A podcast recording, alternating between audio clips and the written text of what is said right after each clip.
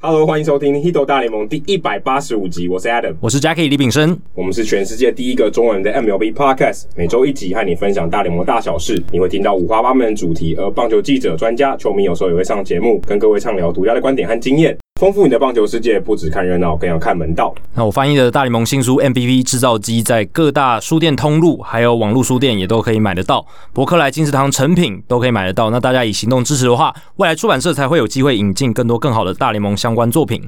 那我们在九月一号的时候开始，我们也做了一个尝试，就开放铁粉们，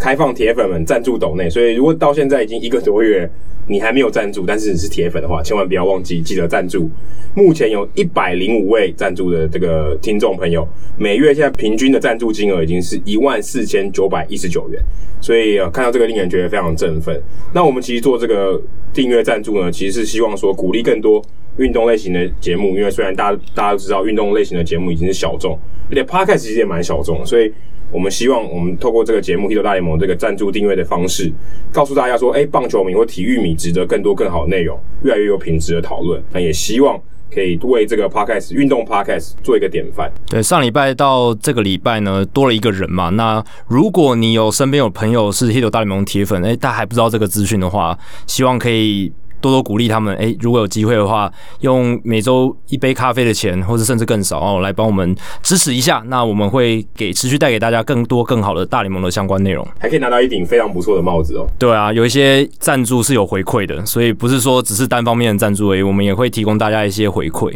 好，那这个礼拜念留言的时间，哎、果然，哎、这个礼拜就有了，上礼拜没有嘛？那这个礼拜在我们的呼吁底下，就已经、哎有蛮多留言的。那第一个是蛮有趣的哦，跟我们上一集的来宾安正阳让有关的，他叫 Pizza Man 零八七，这个家伙有留过第二对集耶，对对，因为我之对前他这个名字非常有印象。之前有看过这个名字啊，五颗星留言，它的标题是“我越来越猛，都感谢 He 斗大联盟 ”，He 就这个是 Hido 也是他吧？对对，应该是他，应该是他，就是用呵跟一还有一声，然后用拼出我们的 h i d o 这样子。他说高中的时候单场敲过安正阳两支二雷安打，加上送他两张老 K 的人来留言他。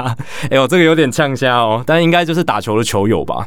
都还记得高中的时候，但是他们高中没有多久以前，确实比我们都近。至少是十年以内对的对事情。对，而且君子报仇，十年不晚。打过两支安打，而且投当投手的时候还三振他两次，那这个印象应该是蛮深刻的啦。啊，应该都同一场，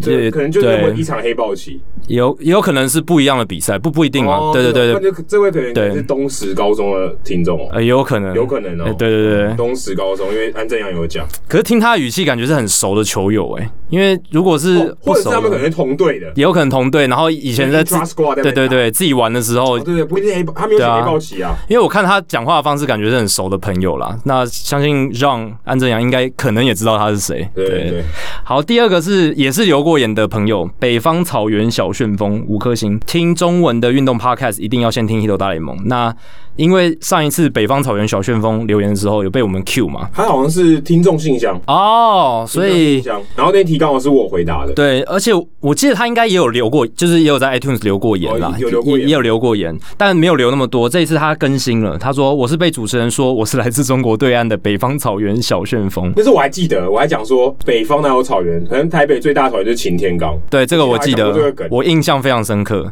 他说，但是我是一个台北县呀，人你。是用飞鸽传书吗？现在不叫台北县了，叫新北市了。我觉得他是想要强调说，诶、他是来自就是变成新北市以前的那个年代的哦成长的人啦。哦对对对，他小时候长大过去式就是台北县，那现在改成当然叫改为改成叫新北市这样。然后小旋风只是之前在网络江湖的称号，哈哈。你有看《水浒传》吗？《水浒传》有一个小旋风，哦，也有小旋风是小不旋是？风柴进，很有钱的人，他他叫小旋风，哦，这个我可能有点忘记了。小旋风柴进。嗯哼，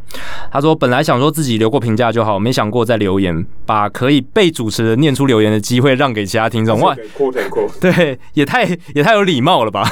但当他听到最新一集一百八十四集，Adam 说这星期没有留言可以念啊、我也有说对啊，然后他就上钩了啊，就被我们这个呼吁给吸引到了。中文运动 Podcast 的指标性节目，怎么可以没有新留言念呢？ 所以北方草原小旋风又来有留言替我们加星星，那非嗯常你有感赞助谢。吗？哎、对啊，如果你是有赞助，你就是把你赞助的名称告跟我们讲哦，我们就知道你有赞助。对啊，应该要讲一下嘛。对啊，如果没有的话，诶、当然不是要施加压力还是什么啦嗯，也可以也欢迎你来参加我们的直播趴，对啊，我觉得《Hito 大联盟》就是像第一百八十四集的内容一样，开源生态，就是我们那一集一样讲到开源生态嘛。他说觉得你们替喜欢棒球的球迷们开发。或者说建立很多资讯、想法以及讨论的空间，让我们更喜欢棒球。谢谢你们。其实在我录音的这一天，然后我们刚好也把这个我们一百八十集的小怀，有球科技的小怀，就做中华职棒这个电子好球带的小怀，我们也把它推销出去啊，介绍我们之前的来宾 Roger 对一起认识。所以的确，我觉得我们很像在做一个开源的专案，没有错，就希望大家一起来把这件事情变好。对，我们已经把小怀介绍给曾公，然后又介绍给 Roger 了，所以真的是想要建立起这个社群，然后希望这些业界的前辈们也可以帮助年轻一辈的喜欢投入在运动产业的人，让他们可以更加发挥自己的长才。对，其实像我们也是啊，我们就是受惠于这个。所以我觉哦真的得我们虽然可能现在也不能说自己是中生代，但我们的确有受惠于前辈的帮忙，所对以我们也希望可以回馈给其他的人。对，说到建立社群啊，下一个留言就跟这个很有关系。喵咪史丹利就是算是我们的同行嘛，他有做 YouTuber，他有一次我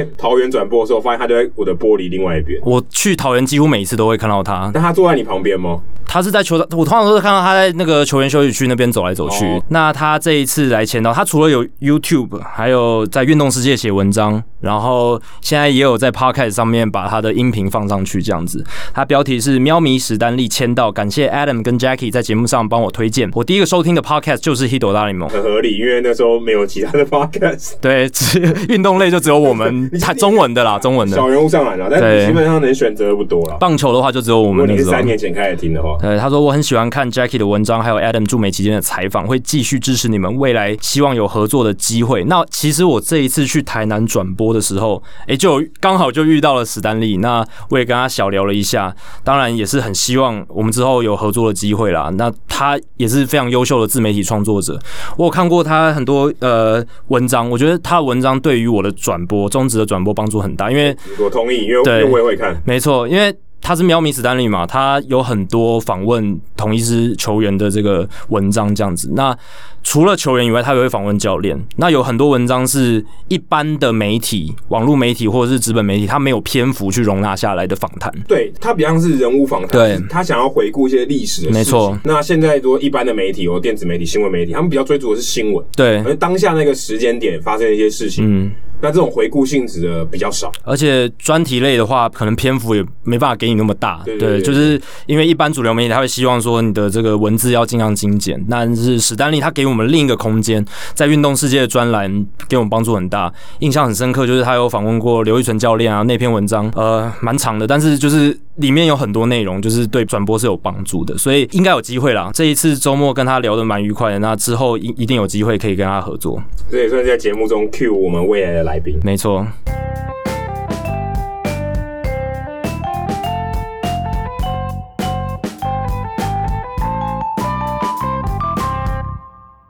好，接下来冷知识单元啊，那这个这个过去的这个礼拜也是这个外卡系列赛打完了嘛。那外卡系列战有一站，有一站我觉得是算这个所有比赛里面最好看的，应该是红雀对教士第二战哦，两队互轰，嗯，哦，最后打到十比八吧，如果没有记错。哦，那一战全垒打非常多，然嗯后 Will Myers 跟 Fernando Tatis Jr. 都单场双响两个人都双响炮，等于四支全垒打。哎，这两个人有一个共通点哦，这两个人不但是右打，然后不但也是这个教师队的看板人物，他们曾经都因为同一个球员而交易。那你哦，知道应该是 James Shields，对这个应该大家想到教师队史上重大的交易，近十年可能就是这对一具体来。笔嗯讲，这个应该不算冷知识。但是呢，第一次哦，这个 James Shields 是被呃他换到皇家队，然后把 Will Mice 交易到坦帕湾光芒队。再来是 James Shields 从呃教士队把 James Shields 转换呃交易到白袜队，然后 Tatis Junior 到了教士队，所以呃这两个人敲出双响炮，这两个人都跟 James Shields 有关，然后这命运的捉弄，命运的巧合。对，但是我要问了 Jacky 的是，那你知道这里面包裹还有谁吗？当这第个一包他们包出去，James Shields 拿去换 Will Myers 的时候，他不是一换一？嗯你知道这里面有谁吗？有很多人，但是我现在好像想不太起来。你只要讲最有名的就好。最有名的就我只想到 Fernando Tatis Jr。不对，呃，它有两个包裹嘛，一个是对跟白袜的嘛，对一个是对对对皇家跟光芒的嘛，对一个是教师跟白袜，一个是皇家跟光芒。对，皇家跟光芒是不是？哎、这个现在一时之间实在想不太起来、对，它其实蛮大的包裹，这呃皇家对光芒对包裹蛮大的。嗯那你想你想不到哦，没关系，对，现在目前想不我们等一下到。再来对，解答。那白袜跟这个教师的呢？白袜跟教室的就 Tatis Junior 以外，还有另外一个人跟他一起送到教室的，这个这个真的很难。这个应该没办法、哎对，这个我现在也想不到，所以可能要等后面揭晓的时候再来讨论一波，对吧、要第一时间想出来，我觉得真的很难。好，那这个礼拜呢，除了大联盟这个外卡系列战以外，啊，其实跟 Hito 大联盟最有相关的，我们要最闲聊啊，就是我们 Jacky Jacky 终于登上了这梦寐以求的大联盟的主播转播台。那 Jacky 那天其实我也是当天才知道，是波哥传讯息跟我说 Jacky 要去播，所以那天的状况到底是怎么样？是你播凌晨三点的比赛，嗯而且那天我在刚好在台南，嗯，所以我播完那场礼拜二的比赛，然后是礼拜三凌晨播嘛，对，然后我真的没办法，我真的撑不到三点钟看，所以我半我我三点钟我的闹钟有响， 但我真的起不来看 Jacky 转播，所以其实到现在到此时此刻到录音的这个此时此刻，我必须坦诚地说，我其实还没有听过 Jacky 的转播，但但没关系，我在他面前已经看过太多次了，所以我大概可以想象他有什么样的情况。可 Jacky 那天你到底是那个那个情况到底是怎么样？你的这个梦想成真的那条路上会是长得怎样？其实也是非常突然啦。我知道的时间点也是隔前一天的晚上九点半左右，等一哦下，前一天晚上九点半就是就是六个小时前，差不多不到六个小时。对，就是等一下，哎，就是对星期二的晚上你才知道，对对对对对，就是很突然的临时说，你呃，可能需要比较需要找人。我那时候我通常没有那么早睡觉，但我那时候就是准备说，好，明天季后赛要要开始那了天。好像第一第一站天嘛对第对第一站天那我想说四，场比赛，对对，有四场比赛我，想说季后赛要开始了，我现在就是可以好好享受我的夜晚，然后明天早早起一点来看看一下比赛，至这少样。看个两场之类的。对对对对，本来想说很悠闲的一个夜晚，哎，没想到突然接到这个通知，那当然是问我说可不可以，要不要来这个代办一下。那我当时其六个小实时对啊，我当时其实有天人交战一下啦，因为因为这个球那你有去季买一杯天人茗茶吗？哎没有哎、因为可能会睡不着， 对。哎、你应该要睡不着吧？对，其实那个当下接下任务应该是要去买一杯哦，这样才、对啊，才不会睡才睡着才。会能清醒。哎、不然你播这样播到播到几点？其实那六快六点多，六点多六六点出头左对右啊，你整夜你整夜没睡吧？你有睡觉吗？呃，那个时候是睡不着了，因为那个时候是想，本来我也是天人交战，我就觉得说。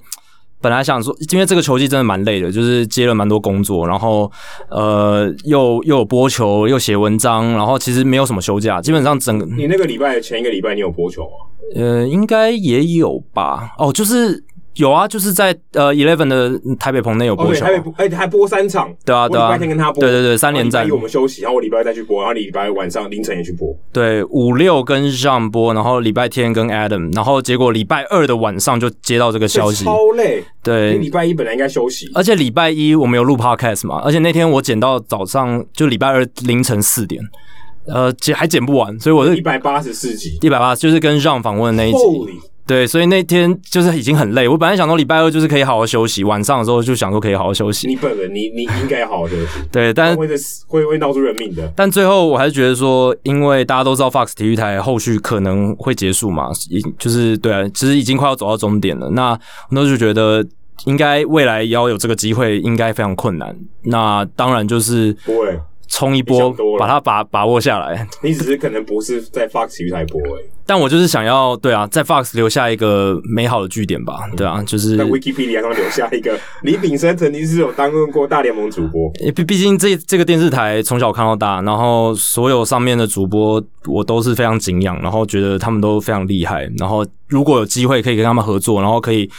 诶帮我最喜欢的这个运动赛事做一点贡献的话，这是美梦成真啦你。天对啊然，交战多久？大概十分钟吧。对啊，你对啊讲都不讲这些都不止十分钟，对，但是就是那个时候就觉得不行，一定要一定要冲一波这样子，所以就答应。所以其实对那个晚上根本睡不着，就是当然是强迫自己休息一下，可是就是闭目养神而已。但是其你的你实的脑袋应该没办法停。对脑子一直在想说，哦，等下是运动家跟呃白袜白袜，然后 Lucas Giolito 先发，然后对战怎么样，然后运动家今年的特色是什么，白袜的特色是什么，然后呃要跟王柏林主播搭配，那柏林主播的风格是怎么样，然后可能会有什么样的情况，脑中就一直在 run 这些东西，所以根本睡不人着家说。真的，六个小时，因为你是开赛前六个小时嘛，对，所以你平常准备中华职棒的时间，你都不止这个时间。绝对不止啊，绝对不止，因为。我中华之棒如果有转播，那一天一定是白天就开始准备，然后差不多到下午两三点这样，然后就要去球场。对，通常是这样子一个行程，但是这个就很赶，所以基本上我只能做一些很快的，就是第一第一个印象的去一些搜索，然后去了解一下两队的季后赛历史，然后今年的战绩特色，他们的战力特色是什么，然后就是几个重点球员他们的状况。哦，哪些球员受伤？哪些球员他们有没有进 roster？因为通常那个 roster 就是球员名单都很晚才公布嘛。然后先发尤而且尤其是第一站，对就是第一站那边都还没有把他们的这个先发球员打出来。对，那知道球员名单也很重要，因为你这样才能去呃，在讲评的过程当中去丢出一些东西嘛，然后才不会出现一些错误，比如说接下来牛棚可能会用谁，接下来先发可能会用谁，这些东西都跟球员名单有关，所以这一点也要去了解。然后再来就是到现场的时候，要感谢柏林主播，他有提点很多事情跟我说，然后他也有分享一些。资源，呃，就是比如说大联盟的 Game Notes 什么的，然后哪一些东西可以对转播有帮助的，他有分享给我知道，所以也很感谢他。那他真的太有经验了，我觉得跟柏林主播播真的是很幸运，一开始能跟他搭配，因为有他在就感觉哦、其实某种程度上跟跟波哥播。也蛮像的，因为波哥也是有那种镇压全场那种气势，就经验了，经验像经验就是对可以 carry 整个全场。真的。所以你跟他播，你就会觉得没关系，节奏让他掌控。那我就是看他在中间有空的时间，我就去补充，或者是接他的话，就这像样子。跳舞，他带着你跳。没错，没错，大概是这样子的感觉。第一天大概是这样的情况。哎、跟你播中华职棒啊，因为你中华职棒也播，你应该有播二三十场了。我自己是播呃三十场，你应该比我多一我点。自己有算四十四场，哇，你比我多十几十四场，那很多哎、对，那那你这个过程中四十四场完，你应该对这个转播本身这个进行的模式一一样是棒球赛，一样是九局，然后一样也是三出局，两好三坏，对不对？应该是有一个适应的节奏了吧。有适应一个节奏，搭配上会知道什么时候该讲话，然后会知道，诶、主播可能什么时候要接话，或者是比赛这个状况该不该讲一个故事或者讲一个数据。因为这种东西是学习，就是模仿，我觉得是对模仿不来，必须要在那个环境下适应那个节奏，你才有办法知道说你该怎么做，你才会感觉到舒服啊。就是 OK，你知道你现在该做什么事。尤其是直播赛事这种东西，它真的很靠临场的反应跟及时的发挥，所以有经验比什么都重要，因为。当下场上发生什么状况？因为你之前可能在中职的转播当中，或者看比赛过程当中，你有一些经验了，你大概知道这个情况下可以讲些什么东西，或是该去观察什么。那在这样的情况下，即便是播美职，呃，大概也是毕竟同样运动，所以有一些模式你可以去依循。所以我必须说，中职前面有这个四十四场的转播经验，对我来说帮助很大。而且转播中职，我不是只做主播嘛，我也做球评的角色，跟波哥搭配也的就是时候两，个角色都都有对，所以两种角色都做过，其实有个好处就是，呃，你的同理心会比较高，同时你自己身在那个角色的时候，你也知道该怎么去发有挥。点像是你打排球，你同时有担任主攻手，也担任举球，确实，就是对 OK，你知道我要怎么举主攻手比较好打，对不对？对然后如果当主攻手的时候，我知道这个我要怎么跟举球手配合，对，大概就是这样的概念。所以我做主播的时候，我就知道说什么时候该让球评发挥，什么时候要有个断点。那如果我做球评的时候，我就知道说，诶，主播这个时候可能会想什么，他在这个 moment 哦，比如说一个 play 打完，他可能就会留一段空白。在这个重播的时候，让我去发挥，所以什么时候该切进去，这个也很重要。所以在这样的情况下，就会比较好适应。而且柏林主播他在赛前也有提点一下他的风风格大概怎么样。他的风格就是呃比较聊天式的转播，他不会很百分之百 focus 在场上的 play by play，他嗯会丢很多诶、周边的东西，让整个转播更加的增色，然后提供给观众很多像其实有点像我们节目很多大联盟不同的面向，很有趣的面向。当然战力面啊，场上很重要的时候还是会 focus 在场上，可是有很多周边的话题可以让这个赛事看得更加的有趣跟精彩，一些历史的因可素是。说真的，其实做 podcast 跟做转播，虽然呃某种程度上我们都可以说它是聊天，对，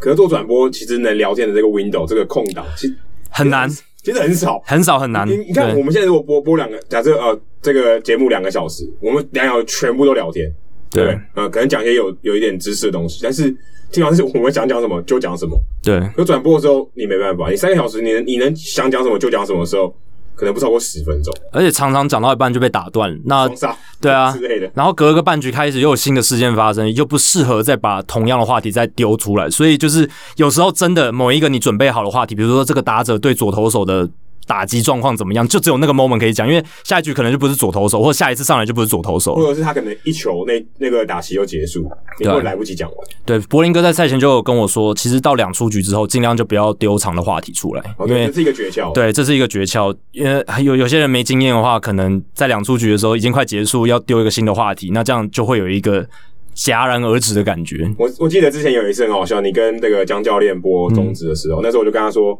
哎、请跟请帮 Jacky 打个输。”嗯，他说：“好，我等一下做。”结果他每次讲，每次就双杀。就很快结束，那局就结束。然后他原本想说一出局嘛，哦，至少有两个出局数可以讲哦。对，结果没想到下一球直接双杀，就没了，，那话题又很难再开起来很难插 进就有去。点尴尬。可是转播的时候就有点像这种情况，对，真的临场的发挥跟临场的状况，真的是直播转播里面最困难，但也是其实它也是最有趣的地方，最能够带给观众惊喜、不同的因素的一个地方，对啊，所以这也是直播赛事的它的一种最大的魅力吧。但我必须说，转播中值跟转播美值还是有很大差异的地方。这个我觉得是我第一次播美值非常切身感受到的一播个完还经验是。播的当下，其实播了当下就有这个感觉了，我就有跟柏林哥谈到这个，就是节奏真的差很多。当然，我们从数字上都可以看到，大联盟平均一场比赛大概就是三个小时出头哦、大部分比赛有些是两个小时五十几分钟打，到三个小时半都算很长。对，那中职的话，平均时间就是三个半小时，九局的比赛，我们都讲九局的比赛，所以这个数字上我们都知道。但老实讲，你如果作为一个球迷，你只是看比赛的话，你没你不会这么在意那个时间，或者是说你不会真的意识到那个时间的差异或中间的那个节奏的差异。可是做转播的时候，因为我们每个 play 都很 focus，然后我们也要注意到，诶、现在这个 moment 要进广告了，然后要回来了，所以你就会特别的去意识到这些事情。那我自己的感觉就是，美职的这个节奏真的是明快非常多。对，或者紧凑，用这个词，对就紧凑紧凑，觉得哎、诶每一个 play 跟 play，或者每一球跟球，觉得那个时间差个一秒，哦，其实累积起来也非常可怕。对，柏林哥他在转播之前有提醒我这件事情，因为他知道我有在转播中职的东西，他他就很清楚知道说我应该很适应这种长长局数呃长时间的比赛，或慢的者是可以，对快节奏慢的没比赛问题，对。但是他提点我说，美国这帮的速度快，所以不要觉得嗯、呃你可以像转播中职那样可以讲那么多话，有时候没办法，但今年还是好事，某种程度上也是一种好事。 哎、诶有时候你那时间空白不好填呢、确实，对。那我觉得最大的关键应该是球与球之间的那个时间，就是投手的节奏。真的，美国这帮投手他们真的出手的速度快，他可能就算被打安打了，他也不会踱步很久，他就是很快拿了球回到投手球，下一球就马上开始投了还。有跟配球，我觉得很有关系。基本上他们就他如果丢得进，他就丢给你打，对然后不然就他他也不会一直说丢丢边边边角角，然后投后中继球上来一丢保送，而这感且觉上差异真的蛮大。也有可能是这个大联盟他们后勤团队真的很强，然后数据团队也很强，所以他们已经大部分时间都是以拟定好所谓的 game plan，就是他们今天对付这些打者，他们有哪一些的策略什么的反。正我就是执行，我已经知道我该做什么。对，就是要执行就对了。那有时候呃，可能中职应该有时候还是就是 on the fly，就是捕手当下去想思考怎么。当然，他们赛前一定会有一些准备，可是可能没有办法像美国之棒他们那个哇那个。整个勤收什么的，然后那个功课，整个就是把它做出来，然后投手可能就是直接执行，对自己的这个团队很有信心，这样子。中职还是大部分时间可能还是捕手在配球嘛，对，对这个而且责太长责了任还是蛮重的。常常在摇头，对，这个常责常在摇头这个责任在捕手身上还是蛮重，所以我觉得都都有可能有一些因素这样去影响。所以美国这棒的节奏哇，真的快，然后有有时候就算你会觉得哇，他丢了两个保送。然后有一个 rally，有一个这个进攻要发生了，有一个这个可能会拖蛮长时间，结果没没想到很快，接下来也打得很快，就是马上就结束这样子，可能一个双杀或者是哦两个飞球哦，这个 rally 这个攻势就结束了，所以这个是我觉得呃最大的差别。但同一时间，我在转播中职的时候，其实虽然时间较长，可是我不会明显的觉得说这个球与球之间那个 dead time 这么影响到我，我会觉得很烦。其实我觉得不会，我觉得可能是因为中职在这个球与球之间，常常导播会去带这个啦啦队的画面，或者有应援曲在旁边环绕，所以你会觉得就算是没有场上没有任何动作的状况，你还是不会觉得那么无聊。因为我觉得这个有一个 bias，因为今年大联盟没有球迷，对，他究竟要拍什么？ 他根本没有东西给对拍那个纸板人，纸板又不会动。如果有球迷的话，大联盟的转播，他在这些中间的空白时间去带那些画面，可能也会让那个变得更加紧凑。这个可对能、啊，你可会觉能这得样时。间可能过得更快。对，然后还有另一个观察就是说，击球出速真的有差，因为现在我们在台南，因为小怀的关系，我们也有击球出速这些数据嘛，所以我在看大联盟的转播的时候，诶，常常他们也会有这个及时的这个击球出速的数据，然后大联盟就是常常会有什么一百零五迈以上、一百一十迈什么的，但是这个大概就是一百六十几公里、一百七十公里以上了。但是中华职棒大部分那种全垒打啦，或者那种强击，就是打的超强的那种平飞球，大概就是一百六十公里，一百六十、一百六十五，而且其实对就出现的几率大概真的只有很少全。垒打或是很对强劲的长打才有机会。对，所以我在这一点，当然我没有仔细去调数据或者怎么样，没有很仔细的去比较。可是至少我印象上面转播下来的感受就是，哦，大联盟他们的击球速度真的快、耶，真真的是大家这个扎实击球的能力很强，而且打到那种快速的程度是非常可怕的。对，除了这些客观的这些观察以外，你自己在播完这个当下，你应该觉得很不真实吧？呃，走出那个一八三大楼的时候，对，就是觉得，哎、好像真的圆梦了，因为就是这个东西是从国中就开始想，对吧、国中但、但高中的时距离候，国中没有很远，呃，也有十几年了啦，也有大概十十一年、十十年左右但，绝对比我短。确实，确确确实是这样。但是对啊，就是播完确实是有一种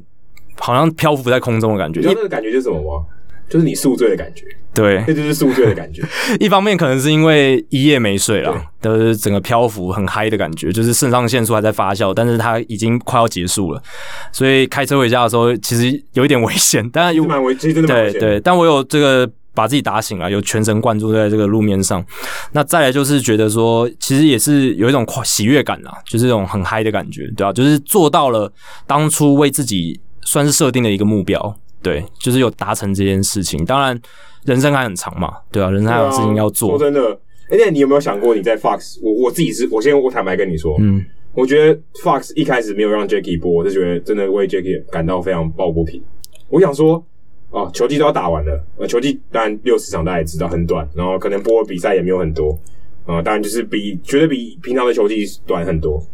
可是季后赛想说，嗯，季后赛之前应该有一些赛事可以让 Jackie 播吧？就发现嗯，哎、诶居然都没有。一直等到那天晚上，我收到波哥的讯息说 Jacky 要上场了，我想说哇，也等太久了吧，就真的是英文单就是 overdue，想说现在才来，也太晚了吧？但是我是觉得也合理啊。今年因为疫情的关系，受到的冲击真的很大，然后赛事减少，大家的工作量都减少，那再加上我确实转播的经验，真的跟其他前辈比起来，真的是几乎是零啦，就是可以说是零，完全没哎没有有。怎么样也会有第一场啊，是，对所有事情都有第一第一次嘛。对那你没有给你第一次，怎么会有第二次？怎么会有一百次？对，但我我是觉得说，因为今年影响关系，赛事减少，这个机会呢，本来就是应该留给这个准备更好的人啊不会。啊，给对，你一次，我觉得 OK 吧。但我真的现现在现在真的。的有了，我是对啊有跟一吧些？朋友讲说，我真的为 Jacky 觉得抱不平。你看 Fox 都要收了，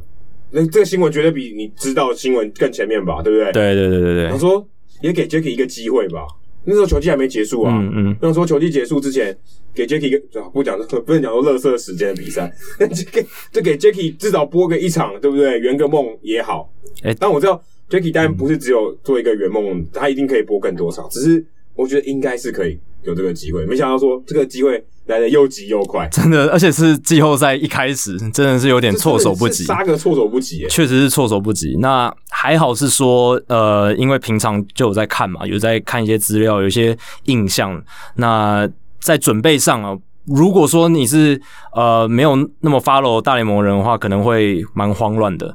那至少我在准备上就是知道有哪一些方向可以而去且着前一手。天你才跟 Sean 播这个，你不断听他讲的东西，对，所以坦白说，Sean 也帮你做了一个预习的功课。我真的要在这里非常感谢让安正阳，因为他那一天的整个季后赛分析非常全面，我们八个对战组合都有讲到，所以今天不管公司丢给我哪一个对战组合，我都有个印象所以说大概至是少有什一个么。很基本的，对，就是先先帮你预习了一下。真的，先发牛棚打线，他每个都讲到了，所以我在那个进入那个系列赛的时候，我大概就哦，对，让有提过这个，就是运动家怎么样，然后呃白袜的这个战力怎么样，那哪一边可能比较有优势，或者什么，哪哪哪个方方向可能比较有优势什么的，所以那一次礼拜一的录音其实对我帮助蛮大的，在我的准准备上面而。且那一天我早上就隔一天早上起来，我帮那个 MLB 官方的这个粉丝团也录了那个，就是算赛前预告，就做一些简单。对季后赛的亲签分析，对，但也非常那个只有不到三分钟，然后各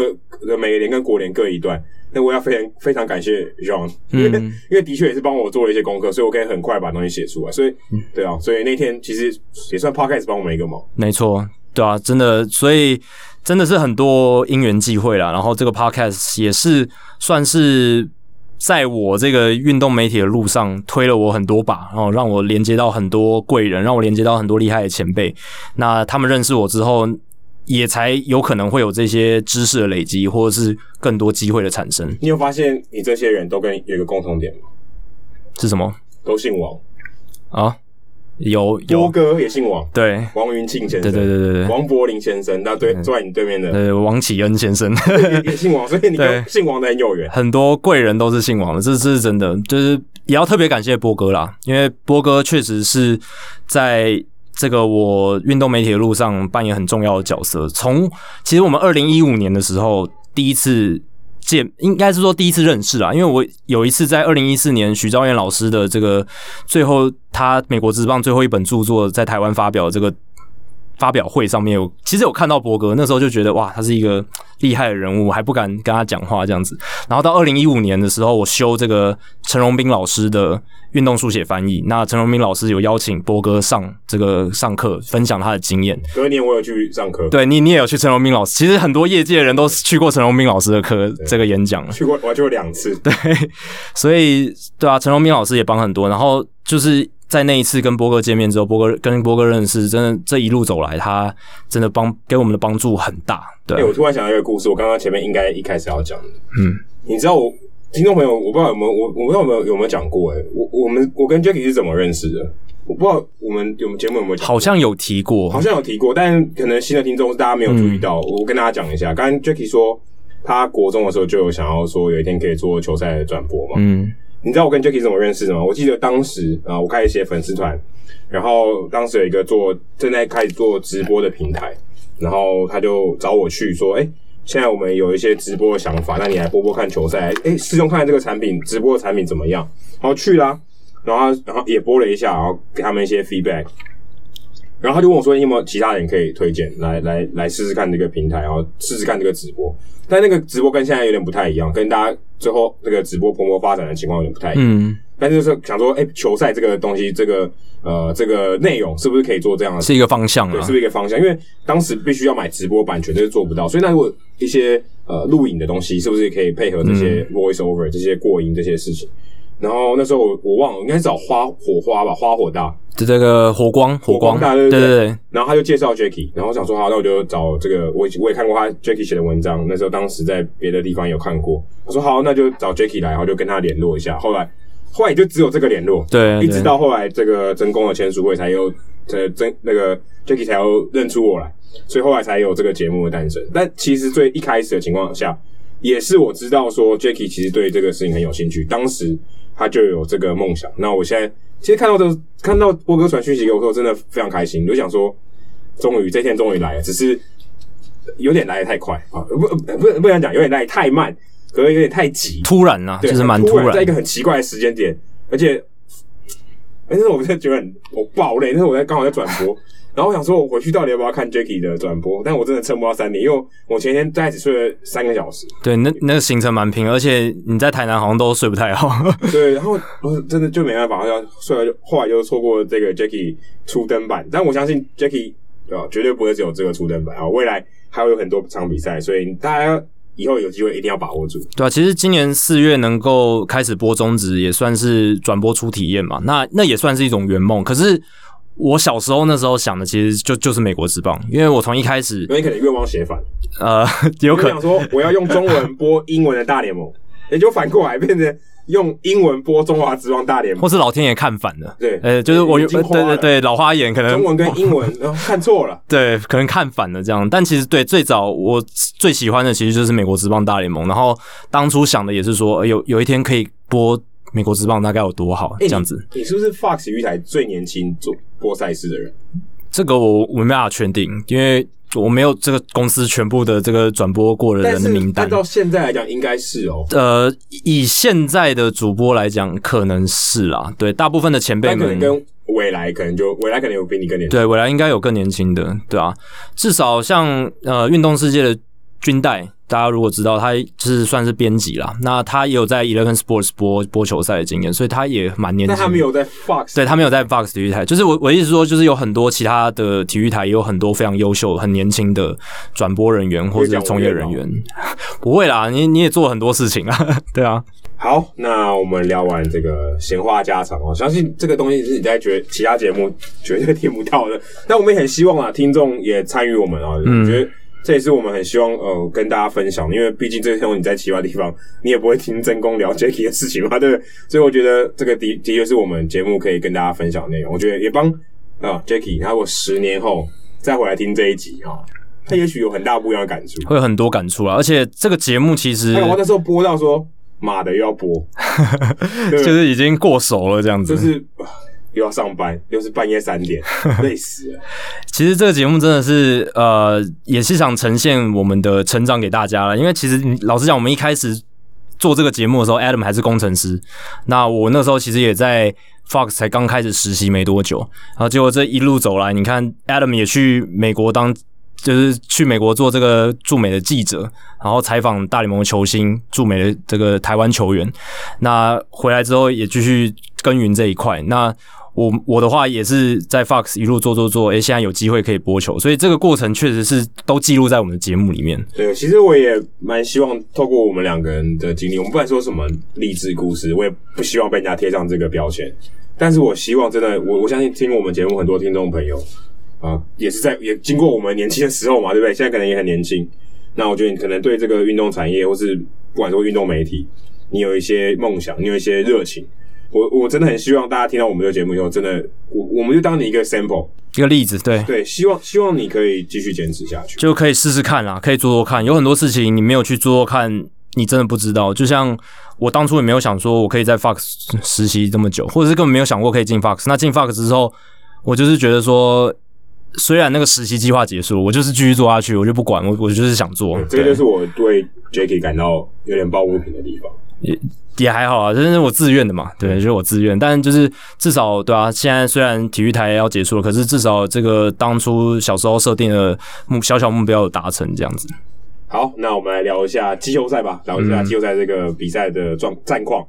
那其实大家如果有看比赛，我相信应该没有人看完全部全部 的比十赛，八场，对啊，而且很多都重叠在一应 起。该没有人干完吧？哎、我觉得让可能看完，我觉得让他可能每一场都有在看，然后他刚好现在有几天休息，大家可以对他可以补眠，他可能大家可就以是补看，补看，也可以补因为不可看啊能，因为有有 overlap 嘛。但它可以切四个画面呢、M MLB TV 可以切四个画面，对不对？他四两两只眼睛看四个比赛，我觉得让他是会疯狂到做这种事情的人。这也太累了吧！但是当你的狂热程度到那个地步说的时说候，真的，我唯一看的一场是 Gary Cole 对 Shane Bieber 那一场。啊、那个是大家都殷景期盼的。就我那一场是有真的看到有比较有一个结果出来，嗯，其他的我真的没有看。我就是看我那两场，看，对我就是看这个比数，然后看一下战况这样。我我我就是看我转播的那个百袜跟运动家那两前两站的赛事啦。对，所以真的你看，二三十队有十六队打进季后赛，总共有八场比赛，一天最多有八场，非常可怕、欸。嗯，而且对于球迷来讲，是不是真的有点太多？对，有一些讨论是说十六队是不是太多？像这个 The Athletic 的资深作家 Jason Starr 他就写到这一点。而且你看酿酒人这一支球队，他从例行赛一路到季后赛，胜率都没有超过五成。代表他就是一个 losing team，对他就是一这个胜率 losing team，不到五成的球队，竟然可以打进季后赛，然后当然是跟第一种子道奇胜率超过七成的球队一起打，七成跟不到五成，我觉得都很扯。都蛮扯的，两个都是光谱的这个最极端的位置。诶，结果虽然是这样的情况，诶，好像也没有那么一面倒吼，四比二、三比零啊，但是当然道奇都赢了啦。对，可是好像没有那么一面一面倒。可是就有讨论说，这个不到胜胜率不到五成的球队打进来，真的是好事嘛？美联当然还有另一支太空人队，对啊。对啊，但虽然太空人他的账面成绩就是战绩上面看起来是比他应该有的成绩差，但他战力大概最后还是淘汰了双城队。可是你还觉得不到五成胜率的球队打进季后赛，啊，那干后好像不太合理，对不对？像我们之前都会笑说，你看 NBA 十六队进季后赛，然后那种那种胜率五成上下的球队都打得进去，像我们棒球就不会，我们棒球一年就是十队，都是要很强，真的很不错的球队才打进那这倒去很。强，这个就至少但至至少五成以上至少你要有个八十八胜吧，八十七、八十八胜，你才能打打进来。对啊，你八七八八七差不多是最最低的。对，不不能再更低了，对不对？ 所以在这样的情况下，现在棒球也变成这样子，这样是好事还是坏事？我个人是觉得我自己感受下来了，我自己没有那么反感，我自己没有那么反感，但我是觉得我也我也是会力挺说十四队或十二队，我还是会十四队要怎么打？就是外卡先打一打，就看赛程怎么排嘛，但是还是会有个外卡轮，应应该是这样子。那十四队、十二队，我觉得都可以。对啊，大家记得。对，我觉得以季后赛精神来讲，你还是要比较优秀，在例行赛证明自己实力 OK 的球队才进去。那至少就是一半以内，我觉得这个是比较合理哦所的。以十四跟十六， 对是在那个十五，对对对对，我个我我个人会这样觉得。那虽然说这一次的季后赛我自己没有到那么反感，可是我觉得更理想的是你要有那个区别出来，就是要淘汰掉像酿酒人这样的球队。可是这个很难、欸，因为如果今天有十六队，真的不管说打六十场还是一百六十二场，的确是有可能不到五成的还是会进去。都当然，就数学上是有可能出现的。啊就是如果大家都常态分布，第十五队假设就是五成，对不对？对那十六队可能就是五成以下。或是你就不要用分区选前两名，你就是分区全部一起算，整个联盟的前八名。但是或者前他排前第七名就是像 NBA 一样，就东区跟西区。对对对对对，类似那样的概念。那这样就可以确保说战绩最好的可以进来。那那种五成，就是他刚好在那个分区比较烂的，他可能不到胜率不到五成，你都可以排在第二名的那一种，那就不能进来。这也是一个方法，可以排排除掉那种战绩很差的我球可以队。理解的，十六队商业考量啊，对，这个比赛多打一点，大家可能广告 广告也多卖一点，商业考量是最大的，对不讲别的，讲 T 恤，哎、我打进季后赛，我跟印个 T 恤，对不对？对啊，那是最可以卖钱啊，这个最明显。但还有很多很多其他地方，对啊但，十六队的确对我，我觉得是太多了。然后对啊一，天有八场比赛，季后赛要打，而而且对，哎、可国对家啊可能对于我们这种球迷，想要掌握大部分战况的球迷来讲，就有点太 有点 overwhelming，很硬啊，有很点太硬。多。对，然后当然也是因为三战两胜制的这个第一轮的赛制，跟以前一战定生死不一样，所以变成第一轮就有十八场比赛。那我会觉得说，三战两胜两胜制其实是比一战定生死来的好一点。第一个，它还是有保有那种非常短期就要决定胜负的刺激感刺激感，对刺激性，但同时它又比一战定生死公平一点，吃运气的程度没有那么高。当然还是很吃运气，三战嘛，大家都知道棒球的三战是说真的，你输了第一战，那压力大到爆。压力大到爆，而且你运气不好连三天是很正常的事情，对不对？所以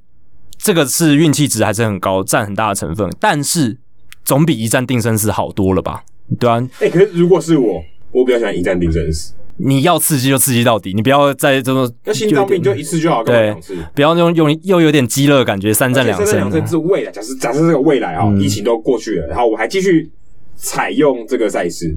那会有点麻烦。我对主场优势要摆在哪里？对啊我，我我要一场主场，一场客场，一场主场嘛。就可能就是要采种子制，然后就像现在这样都是。种子比较高的那支球队有全部的这个主主场对，赛可事是权好，像又太太我如果假设主场优势很很明显，因为好像太偏这个高顺位种子了。但是因为第一顺位种子他战绩本来就比较烂，他能还能够打三场比赛，已经算给他一个傻逼数了嘛，像类类似这样的概念。所以我觉得，如果未来还是三战两胜制的话，全部都三同嗯三战都是同一个主场，都是高顺位种子的主场，我觉得这是合理的，对吧、但我觉得未来会不会继欸续这个赛制下去？我觉得几率有诶、因为 Rob Manfred 欸他就是诶、这个非常的以老板的利益为考量，那当然他就是为老板服务，所以在这样的情况下，今年这个看起来状态也不错、啊，这个讨论度我觉得还蛮高的，然后蛮蛮多戏剧化的发展。我觉得可能最大关键是酿酒人没有打败道奇，嗯如果打败道奇，真的会大家很有话说，对，就说哎、你这是搞什么？而且还有一点是对战组合多啦，你这个 engage 的球迷就比较多，你这是一定的，对不对啊这是一定的对啊就是对啊话题讨论多，可是 engage 多，代表你交易市场就就不平衡，嗯嗯，，这个我们之前这个讨论过，这对啊个也是其他的这个副作用，所以也不一定啊。可是你看哦，其实如果大家把这个十六队摊开来，有七队是中区的队伍，啊嗯这七队是他们在今年球季，因为大家分区打只打分区，这七队基本上哦，也这也是客观事实啊，他们就打比较弱的对手，结果还居然有七队，将近快一半呢，欸十六队一半不是八队吗？七队的晋级对，一支都没有留下，非常凄惨。，所有剩下的队伍第打到第二轮分区系列赛，全部都东西区的。总战绩中区的球队在第一轮两胜十四败，只有白袜红雀抢到各一胜，其他全部都输球，就二比零，直接很少。直接横扫。你看，红人更惨，一分都没得。对红人跟小熊不知道发生什么事，他们的打击完完全全的熄火。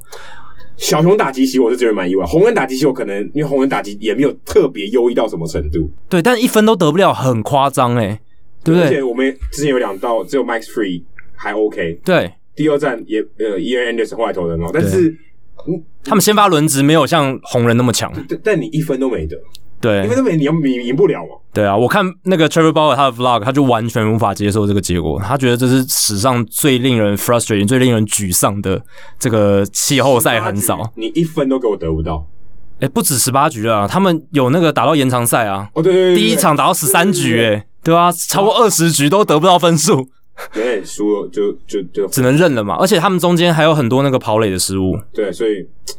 红人只能自己认了。可那是一分都没有得，蛮丢脸的。蛮丢脸。然后还有另一个双城队，双城队他们老实讲，我看他们的这个比赛的状况，某种程度上也是只能怪他们自己，因为像第一站 Jorge Polanco 那个失误太关键了，那个失误二垒，然后对一个爆传，对那个失误等于让这个哎，可太空人队有机可这个乘有。点事后论，因为后来得分了。当然，可是如果没得分，那就就是一个事。可是那个那个应该是要解决下来，然后就不会有那个后面的啊然危后机了啊感。觉后面第一站输了，第二站就有点就有点气力放尽。而且那个失误出来起来了，老实讲，我们讲用用比较俗话，就是比较拐气，真的。对啊，而且在季后赛，其实你说认真讨论这些战力，认真讨论这些数据，其实它意义不太大，因为就像我们刚刚讲，运气值很重，而而且还有临场发挥也很重，还有对那啊个，气。还有气也很其实打重，棒球，大家打比赛就知道那个气对啊哦，失误真的会传染，因为那气就在那边跑来跑去。，对。然后当然太空人他们，我觉得当年他们就是其实前两年签 Michael Brantley 真的太。重要的一笔这个自由球员签约，你看他在这个季后赛又帮他们关键一击把他打进来，那在这样的情况下，他们也是二连胜就 横扫掉非常悲情，在季后赛十八连败的双城队，这个是北美四大职业运动史上最多的季后赛连败记录。如果要你选，你会选连续十九年都打不进季后赛的水手，还是要连十八连败的双城？诶，这个问题我怎么好像我记得我回答过，我我会选那个水手队，因为没有期待，没有上。，对，没错，就是我都没打进去，那就是觉得啊，那还好，就是反正我就是例行赛就打包回家，也习惯了不。干我的事。那双城队是每年都给你一点机会，就是这这至少这几年都有给你机会，然后到这个高人海尔时期都有给你一些机会嘛。而且阵容其实老实讲不错，有 Joe Mauer 嘛，早期的时候还有 Yohan Santana。那这几年你看这个又打起来，这个阵容非常齐全，可是每年给你这样子那么好的这个希望。最后都是落空。你看陈强大，我们之前的来宾，还有 Gio 也是我们之前的来宾，他们多么的心碎，他们都是铁杆的这个双城迷。棒球就是设计来为你让你心碎的，好不好？彻底心碎，又再度的心碎，而且今年他们的对手不是洋基耶，还是输，而且是让人恨得牙痒痒的太空人队，这个输输给他们更不爽，双城队还扮演一个正义使者的角色，结果还是输。对啊。然后再看到印第安人，印第安人他们在季后赛赛前，我们都想说，哎、他们轮值这么强，在这种短期赛事帮助很大。你看去年的国民，对不对？哎、结果洋基的 Gary Cole 更猛，而且洋基更猛，我觉得很合理啦。很猛，对只，是宣逼远被打爆，我觉得出乎大意料。出乎意料，对不对？然后两战杨基的这个打线的整个三围是三乘零七的打击率，四乘零九的上垒率，点六五三的长打率，所以三四五以上的打击三围超强的发全垒挥。打该有的时候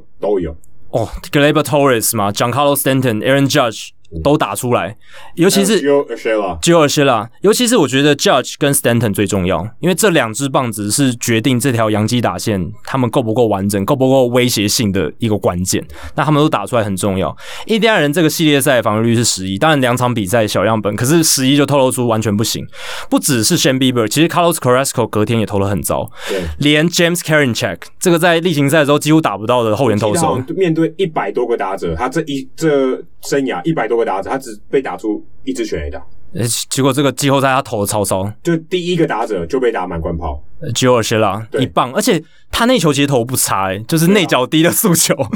被他轰出去，了。那时候已经在等速球，满球速啦，所以对，满球速的他情已况，经知道速球来，只是他刚好掌握住，没。错。你就算知道你也未必打得好，但他就没办法，刚好就命运站在 Urshela 这边。真的，那 Bieber 跟 Carrasco 这两个人合计投七点二局丢十一分，这个在赛前是没有人可以预我觉期得到即的。便如此，这够糟了。但是其实印第安人队还有 Brayhan，其实第二战是有机会守下来。对，按按你这个第一，他今年没有救援失败，第一个救援失败发生在最关键的时候。对，那你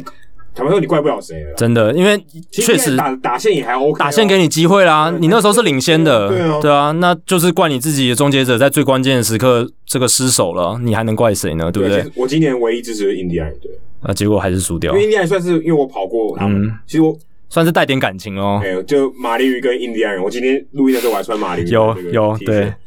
算是有点感情啊、哦， 这这里面的人我多少都打过招呼啊、也聊过天，所以就对啊，我其实当时是帮印第安人叫，但没想到最后结果是这样，但也很可惜，对张玉成也没有机会在季后赛露露个面，对他有点可惜甚至不在名单里面，对啊，没有被排进去。所以我觉得是有点可惜了。对，那洋基队这一条打线真的很夸张，因为他们现在 DJ LeMahieu、Luke Voigt、Urshela、Judge、Stanton、Hicks、Torres。等一下等一下，你这样讲没有意义啊，因为每你你你会把打线讲完嘞、对，我要讲的就是这七个人全部都在同一条打线里面。你知道这件事情在过去两年发生过几次？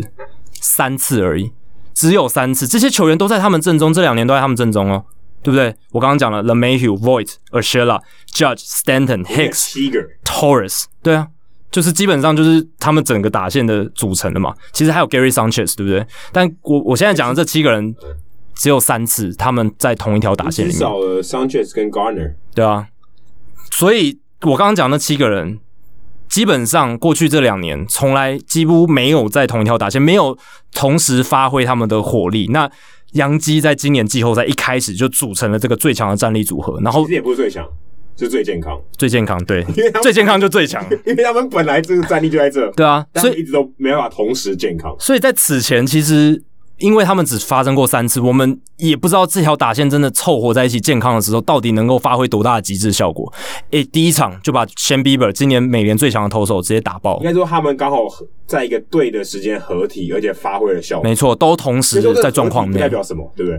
可是也是有一个象征意义，对不代对？表健康，对，气势上会好，但他们都打得超好。对，所以这个我觉得洋基队这个真的关键，他们有这个健康的组合起来，再加上 Gary Cole 第一场发挥很好，对于他们接下来不管是在分区系列赛还是，我觉得他们应该会晋级。 Terry Cole 拿这个薪水，他应该要表现好。对，但虽然我说他们应该会晋级，可是当然光芒下一轮不是很好惹的对手啦。只是我觉得很有趣的是，诶，接下来分区系列赛四个组合：光芒对洋基、道奇对教士、勇士对马林鱼、太空人对运动家，你知道他们有什么共同点？都同一个分区，都是同一个分区而且的。每年的两个这个两个组合，全部在在例行赛都快打架，诶，对，然但后已经有可以打了。太空人跟运动家已经打过了，对，然后洋基对光芒也是几乎快打起来，有打人，有有出生球，头部的那个威胁球。这个 e l r d i s Chapman 往那个 Michael Brasso 头招呼过去那一我我没个，有聊过这个对，命运的捉弄。真的是命运捉弄。而且你还哎，这么多球队可以选，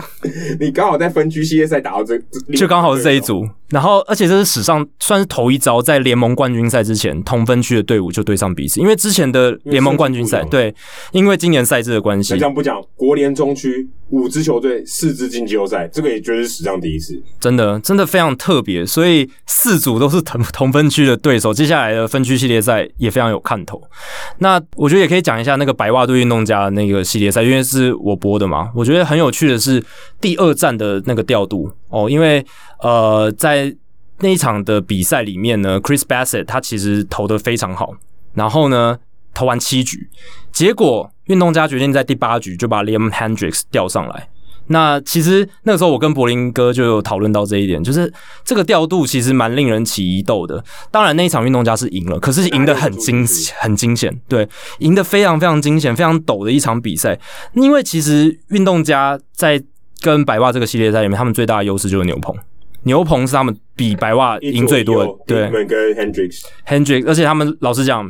u s m e r o Petit、Joaquin Soria 这两个也稳到不行的，呃今今年牛棚里面大将。八局都给他们，对啊没问题。而且 l u t r i v i n o 也回来了嘛，也也投的不错。还有那个 Wendell Can，就是一个本来说受伤，结果季后赛突然加进名单的这个投手，他在第一站也投的非常好。所以其实他们牛棚是相当充裕。结果既然直接在六个出局数的情况下，你明明还有五分的领先。你直接把 Liam Hendricks 丢上来，哦，就让大家这个非常的怀疑这个 Bob Melvin 的调度，甚至我在推特上当下就看到一堆人在说，如果今年运动家输掉，Bob Melvin 头号战犯，这个不用再说了，所有人一起一直在骂他，非常非常奇特的调度，而且一开始真的很抖，真的是觉得要要爆了要爆了，还好最后守下来，他最后隔天还上来丢，对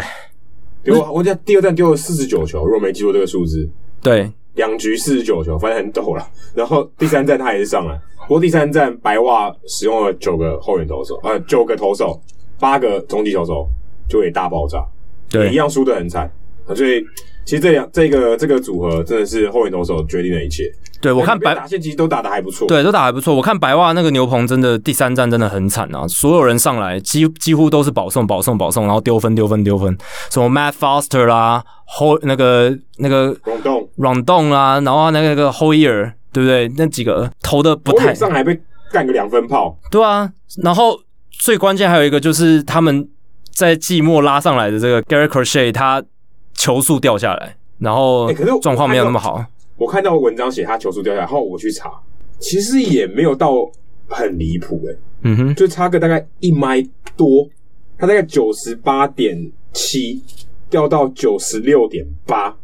但是在短时间内掉下来，我觉得这是一个警讯，而且但也没有到说很慢，对不对？但就差个一点多慢，也许他是真的有点不太舒服。对，那 Gary Crochet 他其实有一个很夸张的数据，他今年才被选秀嘛，然后今年被拉上来，跟 Finnegan，我记得某一年皇家队 Brandon Finnegan 一样，诶，一五年吧，对就是他那一年还投大学的世界大赛，然后同一年他投大联盟世界大赛，对，代表皇家队，这个大家应该记忆犹新。那 Crochet 他在那场比赛，应该说今年啦，今年在例行赛的时候，他超过百英里的速球比例超过百分之五十几，他才没投几场比赛，他才投几局吧，六局还几局，非常少。他在这个大联盟百英里速球的数量排行榜上面已经是前两洗，版的。对，已经是前面最最最前面的等级了，所以 Chapman 以外就他了，非常夸张的一个球速表现，所以他在那场比赛掉到九十六迈，我觉得这个他们的教练团一定觉得有状况。后来就把他拉下去了，对就直接把他拉下去然后我们有 tightness，所以就紧绷，就把他换下去，就一换下去就大爆炸了，整个对牛棚都烧起来。所以其实 Rick and Terry 啊就你刚才讲嘛，其实他在第三站这个牛棚的调度，基本上也决定了白袜的命运。对啊，所以这个系列赛最后就由这个运动家队惊险的胜出，非常非常刺激的一个系列赛。那接下来运动家要对到就是他们同区的对手太空人，哦，这个很有戏剧性，很有话题的，因为 Mike Fires，我真的很想看。我们两个这没有串通好，但我们两对个同一秒要讲同样一句话，其实，在跟柏林哥播的时候，他就已经提到说，如果运动家打进去，他也也是觉得这个 Fires 的这个话题会可以带起来。我只能说 Fires 没有上场打击，这是一个绝大的错误，他没办法上场打击。大联盟应该要设计 Mike Fires 可以上场打击。我的运动家让他就是取消这个 DH，让投手上去打击。应该要哦，这样，如果你是纯娱乐的话，这个哎，可以发生应该第一球一定丢，绝对绝对丢，对，这没有道理不丢，这个我也不管潜规则，我觉得一定丢，尤其是这是料杯啊，一定要丢。尤其是太空人啊。因为他们在这个系系列赛结束之后，Carlos Correa 还出来放话嘛，对不对？他们讲了这个非常嚣张的话，就说你看我们现在赢，我我我知道大家都讨厌我们，我知道大家都不想要我们赢哦，大家都说我们作弊什么的，但现在我们二连战很很少了，双城队现在你们能说什么？非常呛呛的一这个说法，哎，可是我坦白说，有些人不喜欢，可我我觉得蛮喜欢的，因为他等于是帮大联盟做个超好的广告。对但大家来看，正义要对上反派，他等于把那个反派的这个情绪对立整个拉到最高。你反派不呛虾，他没有张力啊，对，对不对？其实他这点是做的蛮好的，但是你如果是运动家的球迷，或者你是双城的球迷，应该会气到疯掉。可是我觉得他对他讲出这种话，对他的队友也很有帮助啊，也是一个士气上的提升，对不对？嗯所以这你看我们这个领袖，对不对？这么对挺我们，可是换一个角度想，会不会有一些球员他其实想要让这件事情就过去，不要再往事别再提，然后结果他现在又把这个激对立的这个激烈的情绪又带起来。我知道有些球员他是会 feed off，就是他很喜欢这一种激烈的情绪，要斗志要有这种斗志。但我相信有些球员他已经觉得他已经被骂烦了，他每次在社群媒体上就一直被调侃，被什么，他希望这个风波赶快过去，应该也是有这种人吧？我在想。我觉得应该就是当时不在带给我们队的那些，对，他就想说关我什么事，然后每每天都被骂， 对，就很烦啊！你现在又要出去跟人家呛虾，就是干干嘛这样？我我觉得可能都有，但是这个从一般的球迷角度来看，一般球迷一定会觉得哇，Halos Korea 这个人真讨厌，就是他从以前这种很健康正面的形象有没还有？娶了德州小姐，对。我觉得他现在整个形象已经整个崩坏到，就是头号的这种我跟你讲崩坏，我觉得他嗯反派就是把自己反派弄到反派，但我觉得这是一种形象的崩坏啊，就是本来他是一个很正面的人物，现在就是大家变众矢之的，就是觉得他这个人就是态度不好，哎然后他也喜欢要喜欢怎么说喜欢起争议。他也要够强欸，哦，对啊，他对你不够强，小咖谁理你？他有打一支反方向的全垒打，对啊在那个系列赛那一支全垒打真不容就易、定欸，掉了。对啊，他那一支全垒打是右打者打反方向，而且是在 target field，真的是不好打的一支全垒打。所以我觉得我其实我我个人是蛮乐见的啊，虽然有人不觉得不喜欢他的这个言论，但我觉得蛮好的啊、像 C C Sabathia 就不喜欢啊他，就上钩了，干哦，他的就上回钩我觉得他就是 c o s c o r e a 最想看到的回应。他回应真的是有人出来骂我，非常的真，也也也是非常有劲儿啦，真的非常有劲儿。我觉得这个整个是点燃那个战火，对啊，他就是说他们都作弊，而且他只用 “chili” 这个字，对他们他们是作弊的人，他们还在那边生气，是是在怎样？我觉得他的这个背后的缘就是这样，还有 F 棒，对，后后面就是一堆脏话，他就说真的是一个 B B B joke，然后。你们，而且你们这一年太空人胜率还不到五成，你们在嚣张 BB，对，你们在嚣张什么？三小这样朋友对，三小朋友，对啊。然后他说 The kids is a clown，I'm sorry，就是他说其实用 clown 形容就是他说是一个玩，就是一个笑话，就你来搞笑的，对你，你就是个笑话的意思。用中文来讲，他就觉得 Carlos Correa 太不懂得说话哦，太太白目的意没有思我。觉得他上钩了，他就是我觉得他上钩了。 他就是 Correa 就是要调出这种人激励他们的士气，对这样子啊。你就你你如果没有人鸟他，他就有点对对空空气说话，对不对嗯， ？Sabatia 来呛我们哦，呃，我们同仇敌忾，我们要证明 Sabatia 是错的。哎，不错啊，我觉得蛮喜欢的。可以。如果是跟 Carlos Correa 很好的队友，应该会觉得很开心啊，就是觉得这个士气有被激起来，对吧、啊只是就像我刚刚讲，如果是那种原本不在原太空人队被卷入这些无无无端的争端的的那些人，可能会觉得很烦，也包括也也很烦他们的总教练 Dusty Baker，、啊、对。因为 Sabathia 在同一个节目 R Two C Two 的这个节目里面，因为他批评太空人嘛，可是 Dusty Baker 其实是他好朋友，他很敬重的一个总教就练是，一个前辈，那而且他们都是黑人，他对对们对在这个棒球界应该会有很多那个情还感。蛮纯的，对就是对 African American，他但也不小心乱箭也射到对对对他对对，的前辈，他不想要说我这样骂，好像是在针对整支球队，他还去因洗为，他用累啊，对就，就所有人那个团队所有他讲人，太空人队，哎，太空人队可以把总教练排除在外吗？对啊这也太太诡异了。所以他最后有 walk back 一点，他就是有把他说的话，就是至少针对 Dusty Baker，他就说哦，Dusty Baker 其实就是一个像我叔叔、像我伯伯一样的人物啦。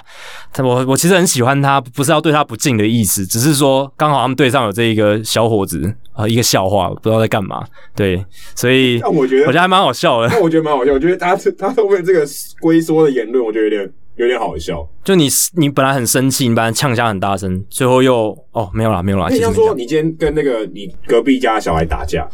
然后不小心挥拳挥到隔壁家的阿 公，阿公对不起，对对对。那个 气势整个弱掉。完全弱掉，就是你前面讲的那些什么 F 开头的 F bomb 那那些很生气的字眼，力道就没有那么强，他可能力道整个减弱当下班哎、不对，也骂到 Baker，对啊那、，Baker 也这也蛮水的，Baker 是真的很无辜，因为他今年才接，对对啊，所以他他应该就是真的是蛮无辜的人，嗯他他他明年还要再待一年，所以没办法，我想他也知道啦，知道做这个反派的，哎、不能讲头领， 就是承担这个反派的这个 legacy 啊、这什么就是标签啦，反派的标签对，我有一个债把背包袱包一个包袱，袱一个债，啊、对他必须要还啦，啊，他就对是啊，反正他也人他是帮忙扛啊哎，我觉得对他帮忙对扛。然后反正他也受到大家敬重啊，没有我扛，对不对？我觉得今年对他来讲其实是一个很成功的赛季，因为在这么艰困的环境底下，他竟然还能带领这支球队打进季后赛，所以我觉得还是要很多 credit，很多的功劳要真的给是 Dusty Baker。逆风高飞，对啊，虽然没有飞过五成胜率，他好像就是有办法带这些有很多争议，或是运气很差，或者是嗯、呃打不好的球队带进季后赛，好总像是有办法烘焙出一些东西。而且他这一次在季后赛第一轮挺进去了。哎、我们之前提到说他在季后赛其实战绩不好， 对对对，对这一次有改第一运轮了的软手阵，对，这一次有改运。那说到改运，双城队没有改运，但是运动家、教士、勇士其实都有改运哦。运动家是自二零零六年以来第一次赢得一个季后系列赛，教士更更久，他是从一九九八年打进世界大赛以来第一次赢得一个季后系列就赛在。季季后赛没有晋级过啦。对啊，就没有没有打赢过任何系列赛这样子。勇士我觉得这很出乎我意料，他们竟然是二零零一年以来第一个赢下来的季后系列赛，他们感觉都是那种一直很强，例行赛很强。然后关键时候他就会输。对啊，之前我记得他们有，他们对去年都要到期嘛，对啊就被撵过去了，没办法，我记得 Rocco Ronald Acuna Jr. 还把这个 Walker Bueller 打爆，对不对？对，就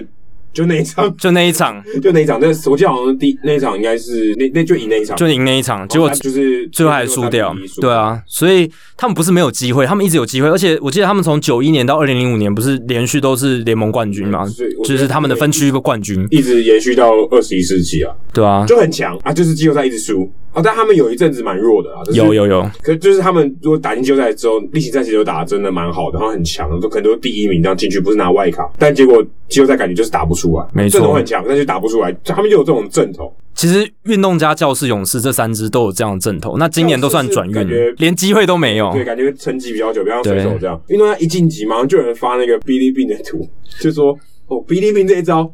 终于有效了。哎，魔球终于有用因啦，为大家也知道，其实 John 也有有提到，在这个数据有一个观念啦，就是你这些统计的东西基本上是样本要够多，它才会趋近于一个值，嗯就趋近于它预测的东西。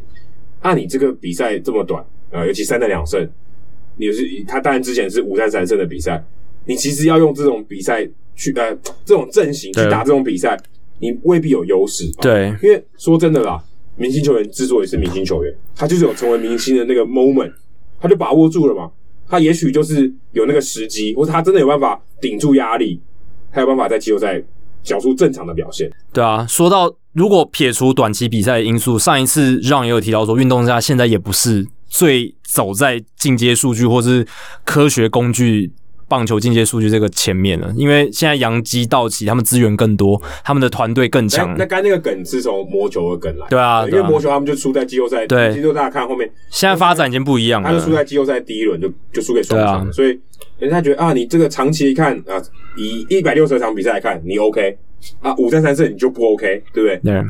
他们就有点嘲笑这个意味了。对啊，对啊，对啊，所以这个当然也是一个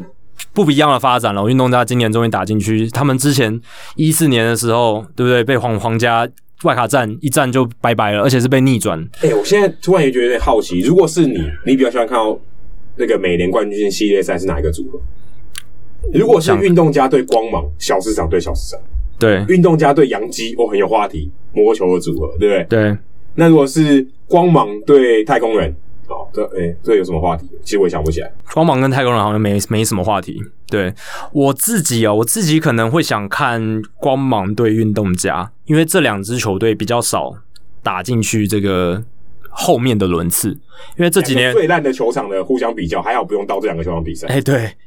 这个这个 Coliseum 还有这个 Tampa Bay 的这个球场 Coliseum Field，对，都不太行啊，这个是硬体设施。但是这两支球队，我觉得看头都很强。虽然我刚刚是说洋基队应该会打进去，我理性上觉得洋基应该会打进去，可是光芒队跟运动家是我比较想看的。然后太空人。已经看过太多次，我觉得已经有点腻了。而且我觉得太空人进去的话，会有很多让人分心的事情，变成赛事本身不是主角，大家都会一直吵说啊，他们所作弊以如果现在你是 Ramen Friend，然后你有一只手可以操控，你希望什么？就是这个结果。对，我希望就是光芒队运动家，不然的话，太空人进去，大家一定会说，哦，他们之前作弊，今年没有作弊，所以又怎样怎样，然后今年呃也是靠运气啦，然后什么巴拉巴拉运气流什么的，开放人球迷进场，应该就有人带一个色桶，对如果他们真的打进季后赛，打对打进冠军系列赛，可是。美联的冠军系列赛没有开放观众，只有对国联冠军系列赛跟世界大赛世。界大赛又又又更又更更远了，对，世界大赛更难预测。但如果他们打进世界大赛，我觉得一定有人带乐色 桶，应该一定会有，一定会有人去场，边都有人在卖。已经一定会有人把它调侃到爆。我觉得这是一一定有的，对吧、啊对，但那如果国联呢？国联你会希望看到冠军系列赛看到哪两个组合？国联的话，我希望看到呃马林鱼跟教士一样啦，就是比较哇比较弱弱势的球队，相对来讲比较弱势的球队，我会想看到这两个组合，因为道奇我是觉得他们以后呃要拿冠军还是有机会，他们太强了就。跟 Jacky 要播大联盟一样，呃， 机会太多了希希望当然，道奇你说他们等很久也是没 错啦，他们真的已经这个亚军压压很久了，超久，哎、其对实很久，其实超过三十年嘞、对啊，可是八八八年吧，八对啊九还八，一九八八年，对啊到现在三呃三十二32年，年欸对啊，确实很久。可是我会觉得说，他们毕竟是有钱的球队，资源也多，那未来不乏这个机会，一定还会常常打进季后赛，就像杨基一样。那马林鱼，我觉得下一次打进季后赛。不知道什么时候，当然有有有他们在 on the rise 我知道，可是相对来讲，他们的我觉得阵容的稳定性不会像道奇这么好啊，。他们前面有几个比较强的对手啊，因为说大，对啊其实其实国联东区算蛮强的，竞争性算蛮高所以的。他们要出头的机会可能啊，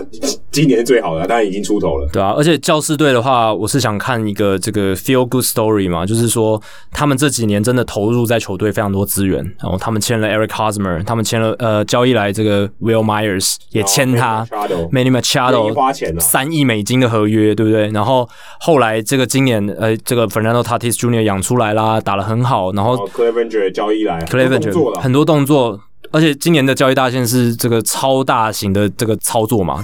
，AJ Player 史上最大的交操作半。队对，所以我会觉得说，给予这种球队鼓励，对整个棒球市场的活络是一件好事哦，因为大家会觉得说，诶，你看教士队他们就是这么积极的在操作，他们得到了成功，而且也会给这个教士队老板一个鼓励啦，真的，他们 AJ Preller 可能就续约，对啊，因为其实前几年大家都把他们当笑柄，啊，签什么 Eric Hosmer，对不对？这这说真的，他他们也蛮像太空人，就是很烂的那几年嘛，也是烂过烂过一阵子，也烂过一阵子，但是他们，我觉得他们没有垫垫到这么底，就是没有输砍到那么彻底。而且他们是一开始 AJ Player 他的操盘失误，他本来以为诶、拉几个这个中生代的球星进来，然后不用就就可以转变了，结果没有，对，结果不行，所以又从头开始。那至少在这个阶段他们打得不错，而且之前他们签不论是 Will Myers 或者是 Eric Hosmer 被大家笑，然后受到很多挫折，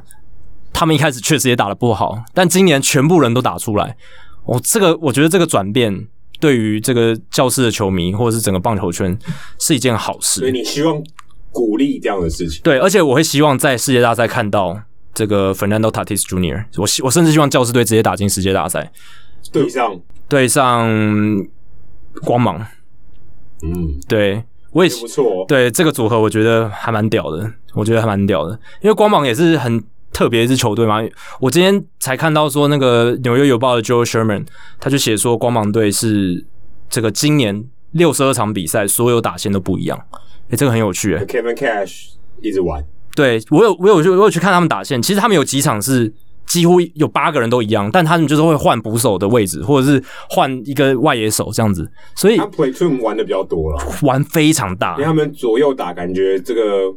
调动的比较频繁。对他们就是希望达到这个右打对左投哦，左打对右投这个效益极大化，然后还有就是希望增加不确定性哦，因为你说对手这些情收，对不对？就是可能是情收这些先发球员会很仔细，可是当你所有球员都不算是所谓的固定先发，哦所有人都是一直在替换，一直在替换。那对于对方来说，哎、这很烦呢、就是你要做的功课变得更杂，然后你又不知道他们接下来这个这三连战这个打线会怎么排，所以会增加对方秦州或是对战的这个难度。所以光芒这非常有而趣，且光芒真的需要一个冠军啊！对啊光芒到现在创创队二十一年还没有拿过冠军，如果再不拿冠军的话，会不会有这个搬迁的危机，或是经营不下去的危机？哦，对哦，对啊如果你是 Rob Manfred，对不对？你会希望这个事情发生哦。因为对于光芒队的老板来讲，他真的也是哎不错经营的、这样讲，运动家也呃运动家也有也同样的困扰也，是对啊。你会说他们确实是市场小，当然他们不是我们之前有提到这个球队市值是一直在提高，可是对相较于道奇、杨杰，他们经营上一定是困难许多，就比较拮据啦，就是想花钱的时候啊花不起对啊没有竞在这个自由球员市场上没有太大竞争力。我本质上就会希望这种比较弱势的球队，相对竞争优势上比较低的球队，运用这种算是非常聪明的方法，或是非常奇特的方法拿到成嗯功应该。这样讲说，你有很多限制嘛，啊，财务上你有很多限制，你花不了那么多钱，对，但你能发挥的呢，就是你的这个创意、创造力，对，你能玩出什么花样？那我觉得对于球迷或是整个棒球界来讲，是一个刺激。嗯，那这个刺激我不能说好还是坏啊，因为某种程度上我觉得有时候也是坏，就像太空人可能就有点坏啊，就是不是说敲乐手敲乐这种的坏，而是你刻意弹到底的那种坏，就是对棒球界可能是一个伤害啊，就是大家比赛变得很难看，你这个球队就彻底摆烂，比较极端的状哎况比。较极端，但坦白说有效啊，至少目前看起来有效。对，理性上来讲，那个是对他们后来夺冠很大的帮助对，。但是对整个棒球的生态，我觉得是比较负面啊，有一些副作用啊，这样说。对球迷群有很大的影响，对，那哎、这些球迷，那我干嘛进场？会流失掉哦你。说这这五年那么难看，棒球谁要看？对你不要以为说你那三年打很烂，后来打很好，那些球迷就会回流，不一定欸诶，有一些不看就不看了，对不就对？想说，哦我去看这么难看，对啊，第一次看棒球输这么惨，我不去了。嗯所以我觉得这个是有点副作用。可是的确，这些小市场的东西，我觉得他的确是要把它玩起来。但我我也希其实蛮希望说，光芒队这个球迷市场是真的有拉起来啊。这个当然夺冠以后，呃，跟跟风的人肯定比较多嘛，一定会变多。大家也可以。而且其实有同乡加制，也许在日本的收视率也会好一点。把日本市场也带起来。也会啊，一定会嘛，对对不对？因为嗯冠军队、欸，对，他冠对军啊成员、话题会有嘛？那我觉得这个是不错。那国联这边已经没有，应该没有韩国，应该已经没有日韩的人了，全部都被淘汰了。红雀也被淘汰了，对嗯呃金广雀小熊也被对啊，淘汰了，啊打比丘没机会也了。被淘汰了，所以基本上都没有。所以对啊，只剩同样价值了。那我嗯，觉得，嗯，以国际的角度来看也不错，对啊，就是大家可以聚焦在这一个球员上面，在日日本这方面。至少有一些话题。对，那说到玩新花样，呃，ESPN 他们也在这一次季后赛他们的转播里面玩出新花样。哦，这个是我在跟柏林哥转播的时候发生的事情，就是欸当下的反应是什么？哦，柏林哥非常喜欢，哦，他非常兴奋，因为这个真的这没有预告，对不对？没有预告啊，就没是有你预们在告，转播之前，他没有跟你讲说，哎、就是可能有导播嘛，说没有哦这个 Canon 会会会讲话，因为我们是接 E ESPN 的讯号，那我们也听不到 E ESPN 导导播他们在讲完什全么。完全听不到哦。对，就是只有他们原因嘛，所对以啊， break 的时候听不到，对啊，对啊，对啊哦，break 只已经只听不只能到听得到这个主播、球评他们聊天的声音啊啊，没有没有没有美国那边导播的声音，哦我们是有 OK，OK，OK，我们当然这边中文有导播，可是他也是依据这个画面去 cue 这样子。 OK，那其实这一次 E ESPN 在这个白袜运动家那个系列赛的转播遇到很多问题，他们在第一站的时候要 就是在比赛中要访问巴 Melvin。一直没有声音，那个耳麦一直没有声音，然后后来巴 Melvin 就算了，就直接把那个摘掉，他不想接受访问，就直接走掉了。然后后来好像在比赛中还是 break， break 的时候，他们要访问他，就对，这这很常见嘛，就是这个局间的这个总教练访问，但是他访访访访问没成反，正就是技术上出现一对些问，题。因为那时间很短暂，他总教练人家也很忙，他接下来要这么关键的东西，就两分钟休息时间，然后想东西再跟你回答，对啊，所以你一定要快，而且问题要快很准，不要有什么聊天了，让就让让他一句都可以答完。对。但是他们那个连那个收音设备都弄不好，然后就他他就直接不访问，而且那个从美国传过来的讯号，哦，那个声音的品质也一直很不稳定。因为这一次转播也非常奇特，ESPN E 他们是 Dave Fleming 他们的主播是在一个地方，在他好像是在家里，JC Comendola 球评也在他家里，然后呢，导播可能在另一个地方，所以他们是三地连线，然后做。呃，另一个在这个奥克兰球场的这个转播哦，，所以他们没有在 booth，全部都不在，都要大家都在家里，所以是各种的这样连线，那一定很糟的、啊。对啊，所以那个品质整个就是被骂翻，而且我们自己在转播也、 也有感受到这一点，全国转播，对啊这，是社区棒球赛哦、对啊，你这样搞，安利刚破，对啊，你想说防疫，我觉得也不是这样吧？对啊，你为什么又你？因为其实，在例行赛有很多球评主播，他们都在球场里面转播啦，对不就对？是有一个有一个隔板对，有隔板，但至少人在现场嘛。你如果局间要沟通什么事情，很快啊，你不会说像 Jessica Mendoza 跟我觉得沟 Fleming，通可能还好，而是技术问题就很对啊，技技术问题也比较好解决。如果你在现场的话，那那个当下他们就很很麻烦，而且都三个人，然后两个人在不同的地方，而且在播第三地的比赛哦，这个呃也是一个很奇特的情情况，对啊，两个主播球评，然后导播，然后比赛在另外一个地方打，四个地方，那我不确定导播在哪里，有可能跟 Flaming 在一起，我不确定，但是、或者他可能在奥克兰，对，有可能在 Auckland 现场，也有可能，但是就是至少切三个地方，我就觉得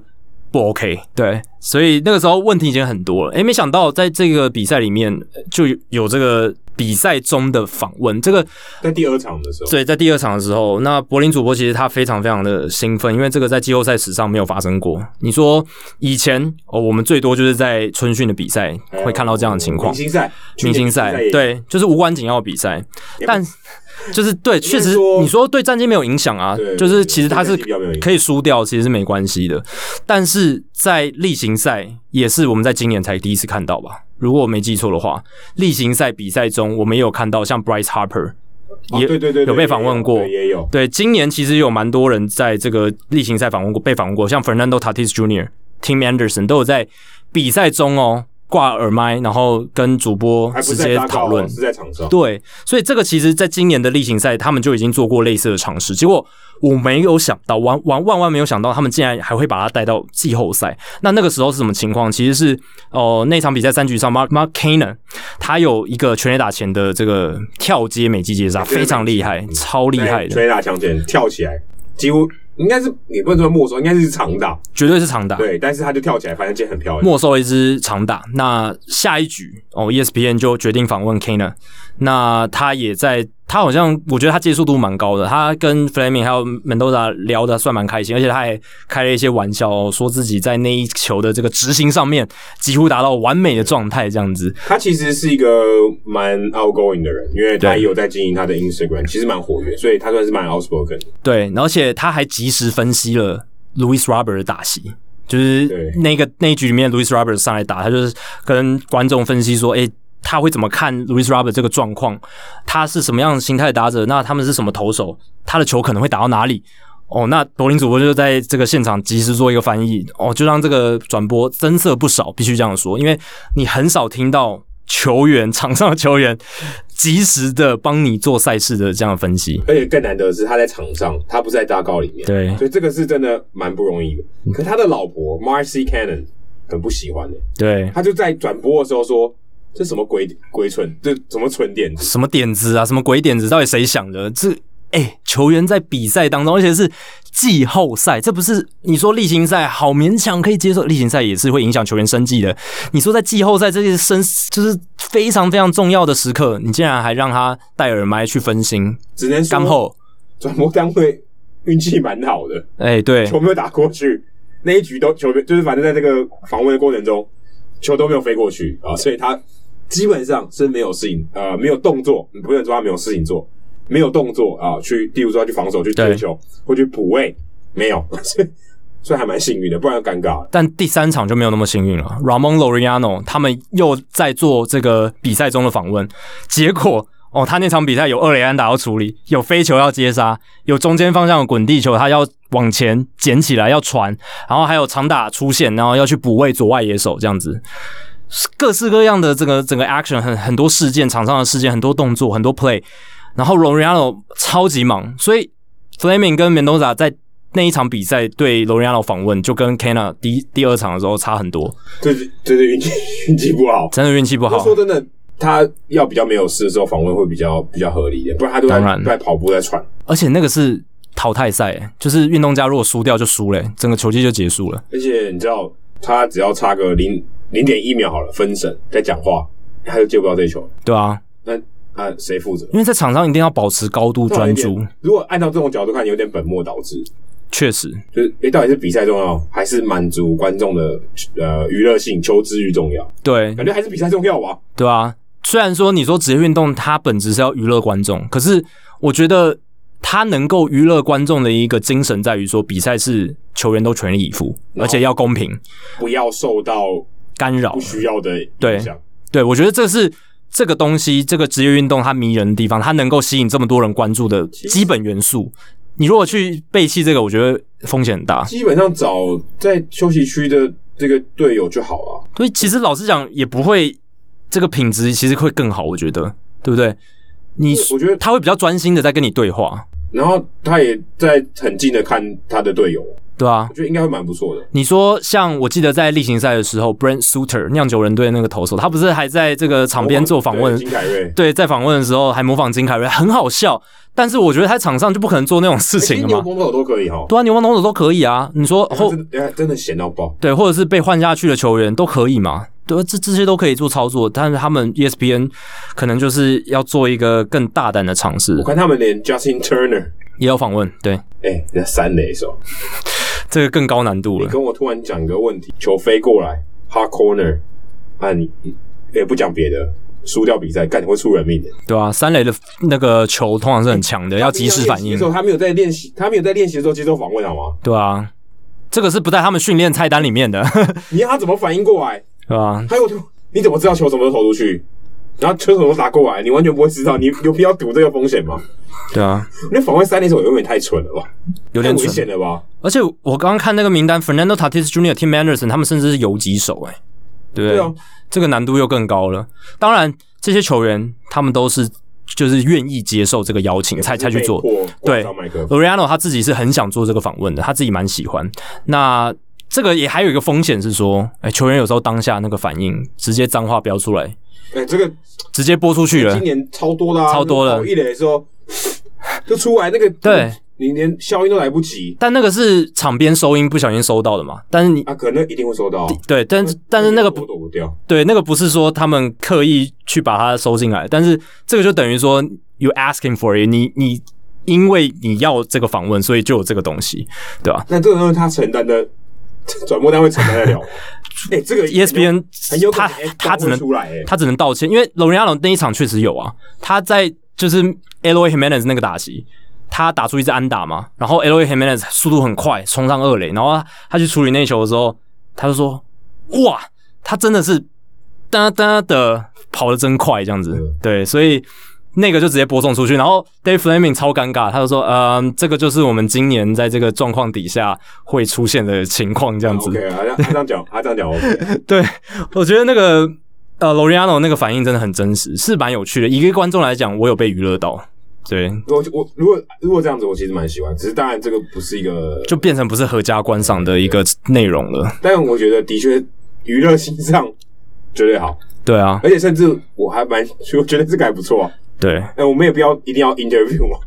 直接的反应，你就听场上发生什么声音嘛。这个有，对啊，因为前几年听那个大都会总教练 Collins，他跟那个主审吵哎架， 那些对话也很精彩。其实 NFL 也有啊，NFL 他们有那种纪录片的形式嘛，那收音也是好到爆。对啊虽，然他比赛的时候转播的时候不会有，嗯，但他后置就是他后面有一些很多后置啊，这些影片精精彩集锦的时候，那些声音都有。对啊，哇，那多好看！你今天不是只看转播，就咚咚咚撞来撞去，哎、他们里面讲什么？对啊，他当然有消音啊，但是但就很棒，就哇，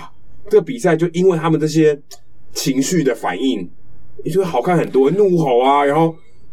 第一时间的说话，那种暴怒啊对哇情绪的发发很泄，好看呢、欸。对啊，那个是我觉得运动赛事球迷最想看的内容之一啊，这绝绝对是哎、都像教师队打拳击打，然后他们那边对呃振臂欢呼的声音，碰走碰走的时候，对他们在讲什么，那个完全听不到。对啊，那个如果有多好，庆贺的声音这些，而且你你说，休息室有，可是如果他没有对走进休息室前，其实听不太到。然后你说像 John Boy 他那个频道为什么会那么受欢迎？他也是去读存场上他们在讲什么话，他把它读出来，然后很多球迷也觉得很喜欢那对，个跟东西哦他。他少一些情绪的 factor， 对他他主要都是那种争议判决，然后对总教练上来争吵然。后他帮你读存，对，没有那个情绪，对，如果那个情绪有直接收音，哇，多好！那个对于这个拍摄纪录片那种场景的呈哎现是很棒的。其实蛮像呃方法蛮像是即时有一个纪录片的情况给你看，对啊因为纪录片的话会收这些，就最真实的呈现啊，当下发生的实娱况乐，效果超好。对啊，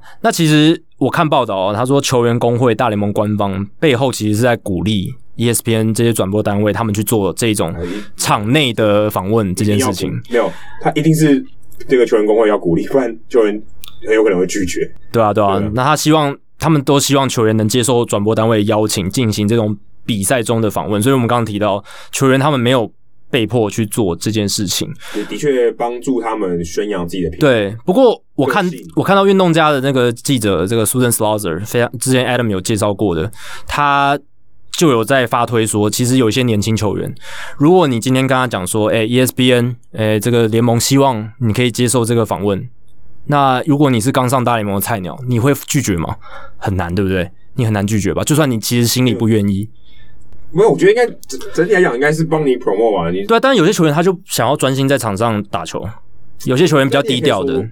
可以，这个说 no 应该没有很难吧？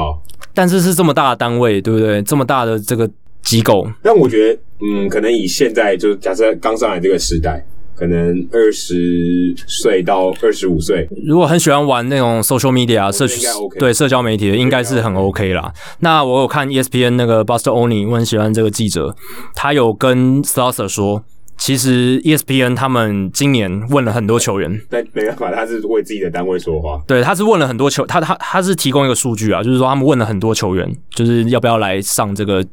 在比赛中接受访问。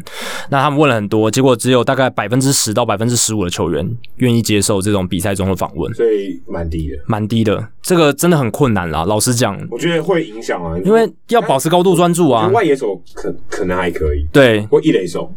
不过我觉得其他的太难，一垒手我觉得最适合啦。坦白嗯，说，就是中间 dead time 很多的，不需要说每一球都绷紧神经到什么。虽然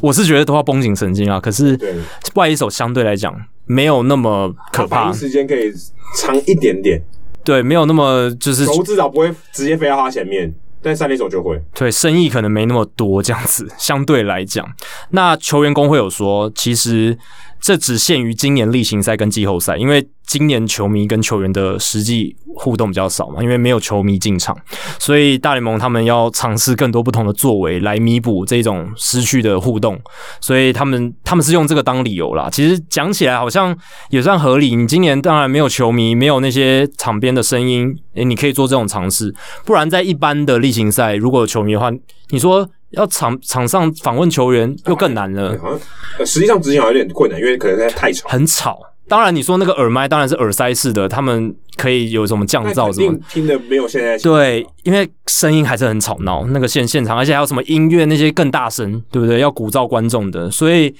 我老实讲，我觉得真的只有今年可以做这种实验了。未来球迷回来，我觉得要看到这样子的做法会那难我度很我高觉得。刚才那个声音的大小啊，这个也许技术上是可以克服了，我觉得嗯也许有机会啊。对，它可以更隔绝外面的声音，只是说，呃，你影响这个球员这个在场上的表现、判断时间多少，觉得是要拿捏。你说，哎、今天对 他真的超隔绝，他是不是连球打出去声音都听不到？对啊，那那不行啊，就是会影响他判断就不行了啊。对，这是会压判断。说你那那你同样一个平衡点嘛，对不对？对我，我觉得这个东你要西做好件事情他遇到某一件事情就一定会立刻消失。就是万一今天球员在受访受到影响的情况下，他发生失误，然后那个失误可能影响比赛赛赛果结果的话，那绝对这个这个转播教练就生气。对教练就生气。其实 Dave Roberts 道奇队的总教练就其实有点不喜欢这件事情，而且他受访的时候就直接哦说， New School 的 Old School 教练，对，他在受访的时候，他就直接说，他有他他其实赛前不知道 Justin Turner 他要做这件事情，他是到比赛中他说啊，你比赛中竟然做这种访问，所以他赛后就说，之后我们应该不会做这件 事情了还。手三嘞，对又不是坐在板凳上，对他是，他用的说辞非常的委婉，他说，嗯，我接下来应该预期这这种访问不会发生了。我那就直接跟我的球员讲说对，你们不要再做了。对，其实基本上讲的很明了啦，就是我不想要再看到这种访问在我发生在我的球队上面，我不想因为这样子哦、呃冒风险，万一一道奇队 说真的，又打不进去。呃，冒风险是很是一定有的，问题是这个的 reward 太没有什么意义啊，对，而且对我对我球队没帮助啊。这有一个缺点是说，常常如果球员有这个场上有事件发生的时候，他的回答在那种情况下很难精彩。你不可能每一次都像 Kana 一样，呃，那一局都三个出局都跟他没事。不过这也蛮吃他们要选的人是谁啊？对啊我觉得他们还是有挑过 Turner、有 Tim Anderson、Tatis Junior、Cannon、Loriano，都蛮喜欢讲话的。Harper 也是，算是他们懂得面对媒体，懂得喂给那些要跟他访问的人要什么有趣的答案。对不，不然坦白说，你刚说百分之十几的人愿意接受访问吗？因为百分之八几的人，那访谈可能也真的蛮无聊的，确实。就是没有价值。可是就算这些球员很会讲，万一他们场上真的有事情的时候，他们也没办法讲出什么东西了。我觉得，对啊，就是他们可能就因为场上的情况，他可能就随便敷衍个几句，就或是许乐色时间的时候可能，对，比如说十五比零的时候，对不对对？或者我们播过十八比零，可以，那个时候我觉得就可以上来聊一下。但要是看情况，还是要视情况。对啊，季后赛还是不要，太危险。季后赛我觉得真的有点太超过，因为像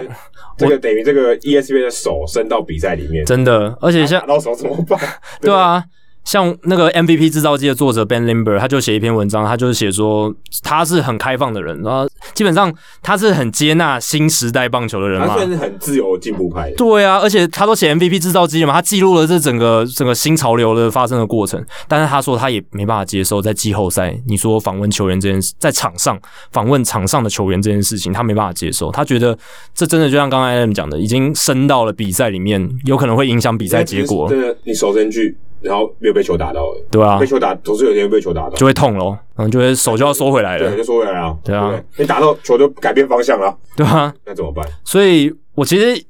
我虽然我在转播的当下，我其实也蛮喜欢这个东西，就是很觉得很新奇、很新其实鲜我。喜欢，只是对我觉得，嗯，要看时间。对我是我我其实觉得一垒手比较好啦，嗯就例如说，哎，今天有人刚上垒嘛，嗯，诶、他跟那个跑者聊什么？诶、记录一下，出现在这个麦克风里面。但台湾可能比较吃亏，一定要翻译。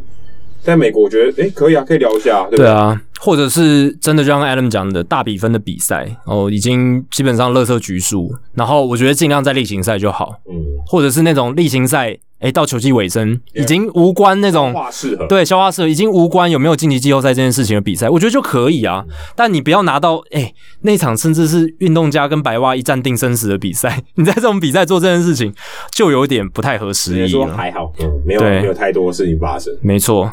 那最后的话，就是大联盟今年呢要在国联冠军赛还有世界大赛开放球迷进场啦，这是我们刚刚有点到，而且他们是要开放一万一千五百张球票。那为什么只在国联冠军系列赛跟世界大赛呢？是因为是德州的阿灵顿球场啊可以开放做这件事情。 Global Life Field，对新的球场。那加州的州长 Gavin Newsom，他其实他之前就说过，二零二零年他们不会有任何这种运动赛事是让球迷进场的，所以大联盟在美联冠军系列赛这方面就还没有进一步的消息说他们要开放球迷进场。那一万一千五百张球票在阿灵顿这个球场，他们的这个占的。总容量的比例是百分之二十八点五，大概就是四分之一左右。那还会有这个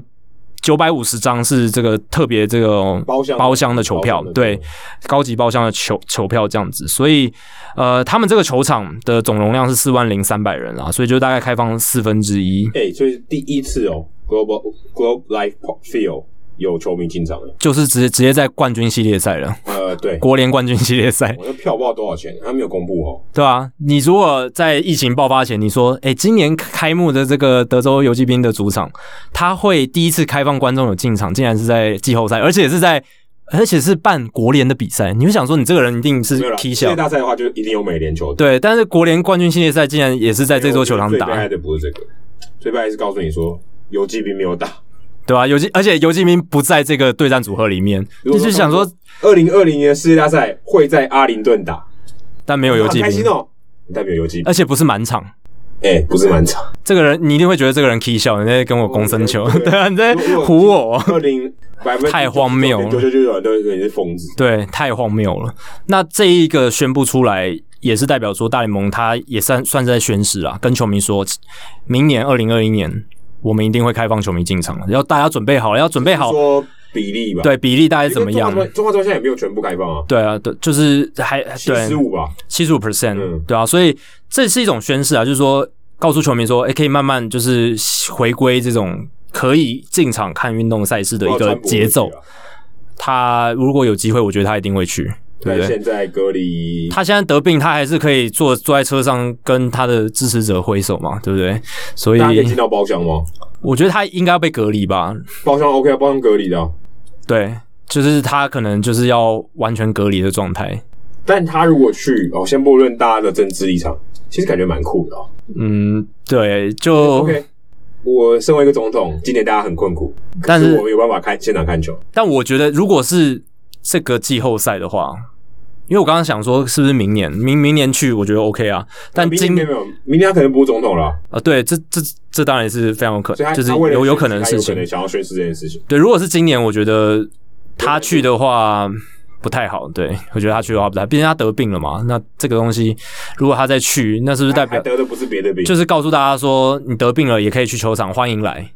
我觉得就是这个意思啊。但欢迎大家一起来群聚感染对， ，Feel the fever。这这不不太好啦， 老实讲，对啊，总总之，嗯，大联盟可能快要有球迷了，不知道会发生什么事，因为 N F L 好像不太好嘛，有有还有啊确诊的球买迷，机买机票回去德州了。哦哎、对啊，还是在你可以看哦在你家主场，对不对？对啊，哎、应该可以吧？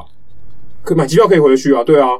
就是看他们那个隔离政策怎么样，不知道来不来得及哦。诶诶对，但应对该来得及，十四天来得及啊。还哎，没打是还是没打世界大赛，对反正世界你大赛对。啊，你去接世界大赛的球嘛，多酷！不过现场没几个人跟你抢，如果只开放一万一千五百张，那个票价会不会呃，没关系，冲很高什么都 OK， OK 哦？他这个财力丰厚。他为了球什么都可 以。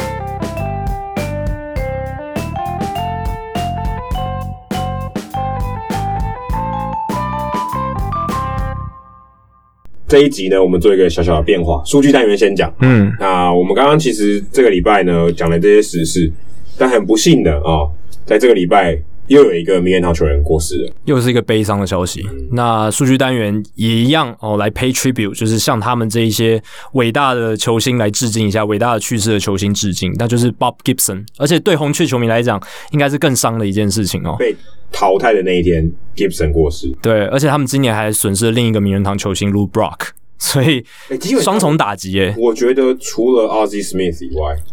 假设呃现役的不算，Albert Pujols 不算，基本上就是 Lou Brock，然后 Bob Gibson 还有 Stan Musial 没了嗯，最有名的，最有名的这几个，就是你想到红雀队这四个，你很难不想到。没错，所以 Bob Gibson 在这个礼拜去世了嘛？那他是八十四岁，一九三五年出生，然后今年去世。那他在红雀队投球是从一九五九年到一九七五年，大概十七个赛季的时间哦。那全部都是跟红雀队，所以他是真正的红雀魂，跟红红雀人。 Musial 一样，没全错部都红雀。对，那反正流红流着红色的血，干谁不是？确实，而且他他流红色的血， 对你是红袜的球迷，没有啊！我说谁不是流红色的血？哦对啦对啦对还是流蓝色的，不不只是这个喜欢红啊，还是大大家的血本来就是有血红素啊，就是这个颜色本来就是如红果的。流血不是红色的，麻烦听众信箱来信一下。没有，要赶快去看医生啦，要赶快挂急诊啊！来，我信血信不听众信箱来不及了。那 Bob Gibson 他当然，他不仅是红雀队史，你可以说是他是史上这个红雀队史最强的投手，那可可能也可以说是史上最强对啊，史上最具载智力的是啊如果投手你之拿一，选项，就巅峰啦，嗯，对巅峰曾经最强的投手 Bob Gibson 应该是其中一个选项，绝对是前十名列前五名列出来，可能都会有他。嗯那他不只是投的好，我们说投的好，就是说啊，ERA 低啊，帮球队赢球这件事情，他还非常具有宰制力，就是所谓的 dominance。你说投的好这件事情，很多投手都办得到，但是有很多软球派的也办得到，像 Marco Gonzalez 这一种，而且像。呃，上礼拜六的时候播 Brock Dixon 布雷克同一支的投手，他前五局也没有掉分，但你就知道他没有什么宰制力，因为他没有投出很多三振，没有投基出本上他对啊解决打者，但不是靠他自己，没这错样，嗯哎靠手背，靠这但个但运气，但的确这也是投的好的一个要素。没错，对啊，布雷克那场比赛前五局没出事哦，但是有很多强击球，三振没很多，所以你可以知道他没有宰制力。然后结果他到第六局果然就炸了，所以其其实我觉得有没有宰制力这件事情，还是能够分别出一些投手的这个层级的落差。我会觉得有宰制力的，一定还是在像 Marco Gonzalez 这种投的好，可是没有那么强的宰制力的投手之上。应该说，我觉得像 dominance 这件事情，就变成说，你有没有办法，你有没有办法自己解决问题。对对对，用三振，呃，用用所谓的球威去压制打者这件事情，对啊，那 Gibson 就是宰制力的代表人物，他生涯三千八百八十四点一局，两百五十一胜，防御率二点九一。三千一百一十七次三振，这些大家都查得到。他的 K 九值七点二，哎，你会说 K 九是七点二哦，在这个年代，哎，below average，比平均值还低。甚至不能说他是一个三振型投手，好像很逊这样子，三振率百分之十九点四，哦，什么东西？你用现在眼光标准来看，当然是这样。可是我去查了，他从一九五九年到一九七五年同期，联盟平均的三振率是百分之十四点六，所以他的生涯是整整高出联盟平均，这就是五个百分点，就是差不多五个百分点的数据。所以其实他在那个年代是三振率非常好的投手，载制力很优秀，球速非常非常快。那大联盟史上呢，只有三名投手生涯累积至少三千局、三千次三振，而且防御率还低于三的。那 Gibson 就是我刚刚提到的其中之一。那另外两位是谁？也是今年去世的 Tom Seaver。Tom Seaver 也是三千局、三千次三振，防御率低于三。还有 Walter Johnson 大火车这个二十世纪初期的非常伟大的投手，所以基本上达到这三个数据的人都是神兽级。都挂了，诶也也对，都去世了。Gibson 是最后这个俱乐部去世的成员，都在天堂了。换他换他轮值轮到他了啦。对啊，而且今年这个俱乐部一次痛失两个人啊，Tom Seaver 跟 Bob Gibson，所以非常可惜啊。那一九六八年这个鬼神的表现，相信很多报章杂志啊，很多这个媒体都有讲到。基本上你想到 Bob Gibson，你的心中就跑出那个数字，就是一九六八。对，基本上好像也不会跑出其他的数一点一二的防御率，一点一二这个数字。那这一年的鬼神表现，让他成为那个 大联盟决定降低投手丘高度的男人哦，因为那一年。投手年其实不止 Gibson，但 Gibson 那一年的数据很夸张，其他很多投手都表现得超好，然后大联盟的平均得分创新低，大联盟痛定思痛，不行，这样这个比赛再这样下去，我 投打太难。看了。对其实其实大家换个角度想，就像那个弹力球一样，对某种程度还蛮像，就投打失衡的时候，对打太强投太弱也不好看，对啊投太强打太弱也不好看，对啊，要平衡一下。太不平衡了那我啦。可以做的平衡就是啊，球啊，投走球啊，全力打强的，稍微做一些调整。一些规格做调整啦。那其实 Tom Seaver 那一年也投的非常好，对他也是推波助澜的人之一啦。所以那一年大联盟把这个投手球高度从三十八点一公分，就是所谓的十五英寸，降到二十五点四公分，就是十英寸。哦，这个改变其实蛮大的耶，欸十几公分的落差。所哎以投手不不觉得不适应嘛？我们我们不在那个时代，我觉得一定会，一定会，那个影响一定很大。而且我会觉得说，那个年代一定更保守，他们都要做出这样子这么大的变革，可见那个头打失衡有多严重。而且，如果那个年代都可以做出这么重大的变革，我觉得大家要更开放的看待现在棒球运动做出了任何的变化。我觉得大家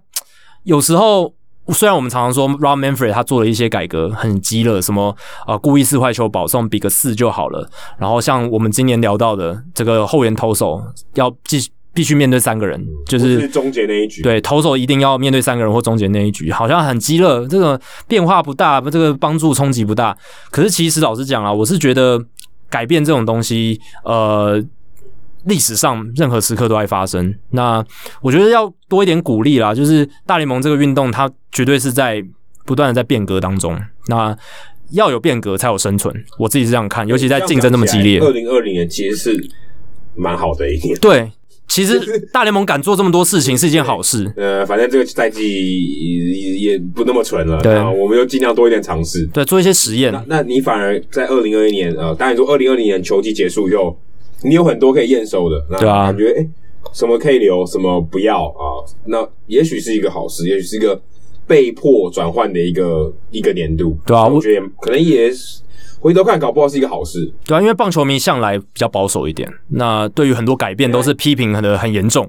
一百五十年的东西，对啊不，保守也很难吧？哎、你今天去那个什么百年老店，跟他说换个配方好不好？他不鸟你，这阻力一定很强，对啊 超。强哟！我一百年我都这样做，我才不要换呢。但我觉得在这个年代真的是不改变就是等死。那我觉得球迷的想法可以再开放一点，可以再不要那么排斥这些改变。那这样子大联盟运动、棒球运动才会变得更好。所以我是觉得说，一九六八年大联盟都可以痛定思痛做出那个决定了，而且甚至几年才五年之后又有 DH 这个更重大的变革出现了。所以我觉得现在的一些规则改革，其实大家可以用更开放的心态去看。那一九六八年那一年，Bob Gibson 他二十二胜九败嘛，我觉得最可怕的是，其实不是说他防御率只有一点一二，是他防御率一点一二之余，他投了三百零四点二局，因为他啊就一直玩头玩疯哦。对吧？那我看到这个数字真的很夸张然后，很长。三百零四点二局，你的防御率只有一点一二，你会想说一点一二会不会是他刚刚好越过那个竞争防御率王资格的门槛，就是一百六十二局？诶、结果不是，竟然是投了三百零四点二局，所以我是觉得啦，这个记录不只是前无古人，后也不会有来者。那他那一年他拿下了国联赛扬奖，还有 MVP 哦，非常的值得，非常的合理，而且他是史上唯一缴出更低单季，呃，应该是说史上唯一缴出单季更低 ERA 的，只有一九一四年的 Dutch Learner 两百二十四点二局零点九六，还有一九零六年的 Mordecai Brown 两百七十点两百七十七点一局一点零四的防御率那。那个时候得分很少啊，对啊，那是死球年代。当然，你说一九六八年得分也少，可是死球年代是连全垒打都打不出来的。哎、我刚才看了一下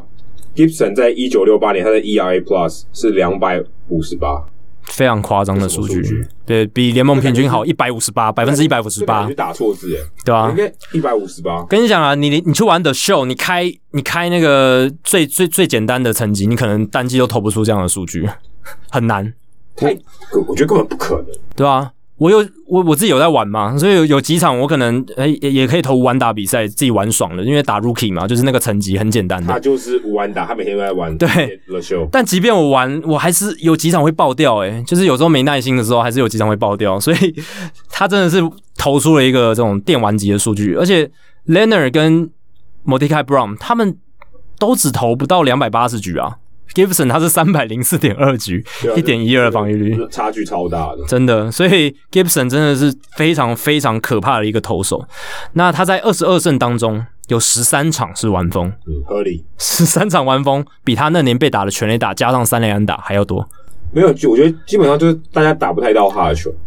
真所以的。当然全垒打也少，然后玩风也会多，因为根本没有安打啊。对他那一年被全垒打十一支，三百零四点二局只被打十一支。今年狮子谦同一式的投手，他投一百出头局就已经被打了二十五支全垒打，创下中华职棒史上单一球季被打最多全垒打的记录。不能拿狮子先跟 Gibson 比，啊我只是想给大家一个脉络说，这个 Gibson 有多夸张，而且他是在大联盟诶、当然，那个年代的这个选手素质跟现在有差，现在选手素质更强，可是还是很厉而害。且现在那个年代三振更多，对，三振更多了，所以更更没价值。对啊，那个时代真的很有价值，没错，那他在九场的败投中，其实他一点一二防御率，二十二胜九败也很夸张。为为什么还有九场败投？在可能红雀那时候打线对蛮蛮不给力，很多一比零的比赛，很多一比零让他输球比赛。那他在九场败投中的防御率也是二点二四。哦，那个这个二点二四的数据还能追平国联史上第六家的单季防御率，所以他连在败投的时候都投得很好。蛮像那个时代的 Jacob Degrom，没错，我刚刚也是想到这个名字，基本上就是同样啦，对啊，但没关系，他还是有二十二胜对，而且他还是赛扬奖，而且 MVP 啊 MVP 没差了啦。甚至我对啊，他的载智力在那个年代同期比起来，可能比 Jacob Degrom 跟现在比，就是还是更好可这样能子。是 Verlander 加 Degrom，对，整个加上去，整个载智力噗爆棚这样。那看到季后赛，我们刚刚大家都都有讲例行赛嘛，季后赛 Gibson 载智力更强，我觉得他在季后赛他有 dial up，就是他在提高一个层级，更上一加层楼。加班多喝一点，真的那个红牛。所以有点像 Verlander，他投到第九局那个球速最快，这一样的道理。可能我觉得他们都是有这种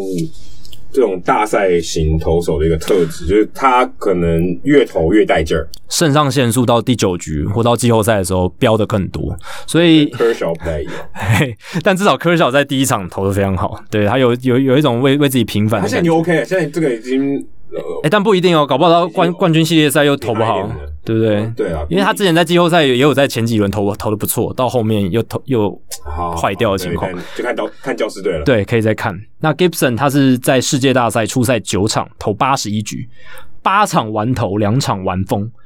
呃，九场八十一局就是基本上一场都是九局嘛。但是为为什么会是八场完投而已呢？因为他有一场是投十局的完投，然后有一场是投八局就被换掉哦，啊，对，所以才会变成九局八十一局，结果只有八场完投这样 OK，十局的完投还是很夸张哦。那防御率，季后赛平均防御率一点八九，WHIP 零点八八三，平均一局啊。这个上垒的人数不到一人，拿过两座世界大赛冠军，一九六四到跟一九六七这两年。那他是世界大赛史上啊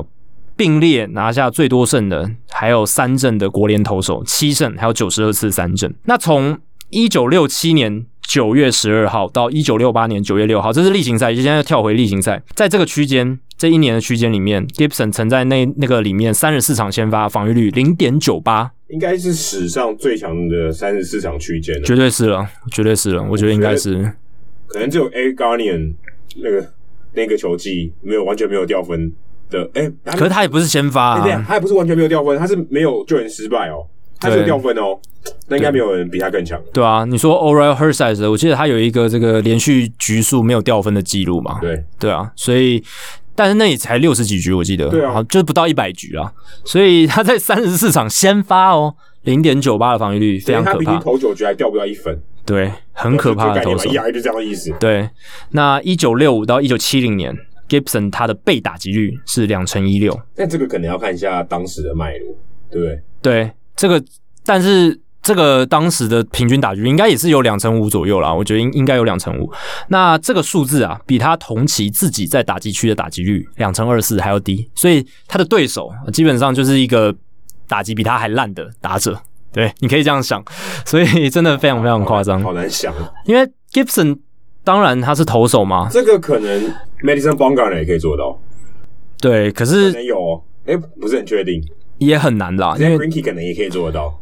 我觉得在 Greenkey 比较可能，因为 Greenkey 他打击率我觉得比较好一点。邦港人是全垒打多，可是打击率很低，真的比较盲炮那一种。对不对？那 Gibson 这个两成二四的打击率，以投手来讲其实蛮高的，对。然后他的对手只有两成一六打击国率联，的投手啊，练一对下，。没错。好，那这就是 Gibson。那第二个我想分享的就是越来越极端的季后赛的这个数据哦。那去年季后赛三纯数据，就是所谓的 three true outcomes，保送、三振、全垒打，占所有打击的比例是百分之三十八点七。那这个这种这些数据，我们其实我们节目常常会去 track，会去追踪，给大家一一个就是现在的美国这帮大联盟的样貌大概是怎么样子的一个概念。所以去年已经创下纪录，季后赛百分之三十八点七都是保送三振全垒打，这个已经是创下史上最高了，季后赛史上新高。今年的例行赛三纯数据 three true outcomes 的比例是百分之呃三十六，也创下例行赛史上的最高。那今年的季后赛第一轮的外卡轮打完十八场比赛。TTO 这个 three true outcome 的比例百分之三十八点五，所以基本上跟去年差不多。差不多没对啊，基本上没差。，对，一千三百七十一个打席，三十九支全垒打，三百六十三次三振，一百二十六次保送。其实我看到那个三百六十三次三振有点吓到，十八场比赛代表平均一场比赛要出现二十次三振，当然是主客队加起来要要有至少二十次三振，但你有五十四个出局数，其中二十个三振，很可怕哎、其实蛮难看的。对我自己转播也有这样的感觉，就是得分要么就是全垒打，然后要么就是打者被三振，对不对？得分的话，基本上像白袜队，我记得前两站的前几分，呃第一站全部都是靠全垒打，第二站亚斯马利果然到两分炮，呃，三分里面有两分也是全垒打，嗯，所以他都都很吃全垒打来得分。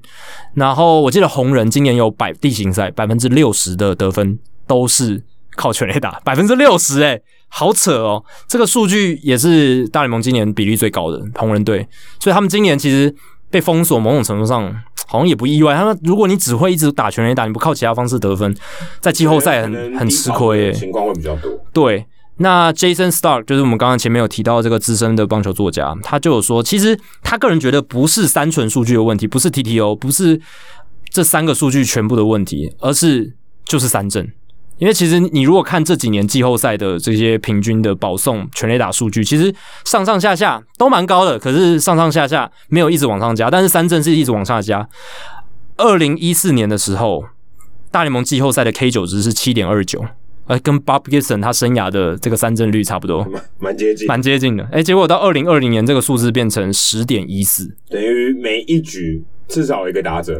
对战争，哎、这是几乎涨了五十 percent 哎，对不对？你这样算，哎、对，对吧？这个涨幅非常可怕哎、这代这表六年呢、那表蛮难看的，因为你你一个一局就有两个人被三振，对啊，上下半局啊，真的就是一，其实基本上这个半局出现，常常就是一一定就是一至少有一个出局数都是三振的，可是三振其实是在现场看是蛮无聊，是蛮无聊。画面上你当然可以去分析，哇，那个变化球轨迹多厉害，现场没有没有这些东西，，对，现场就没有这些东西，蛮干的。所以你某种程度上也该庆幸，好像今年没有球迷是一件好事嘛。我不知道，但对，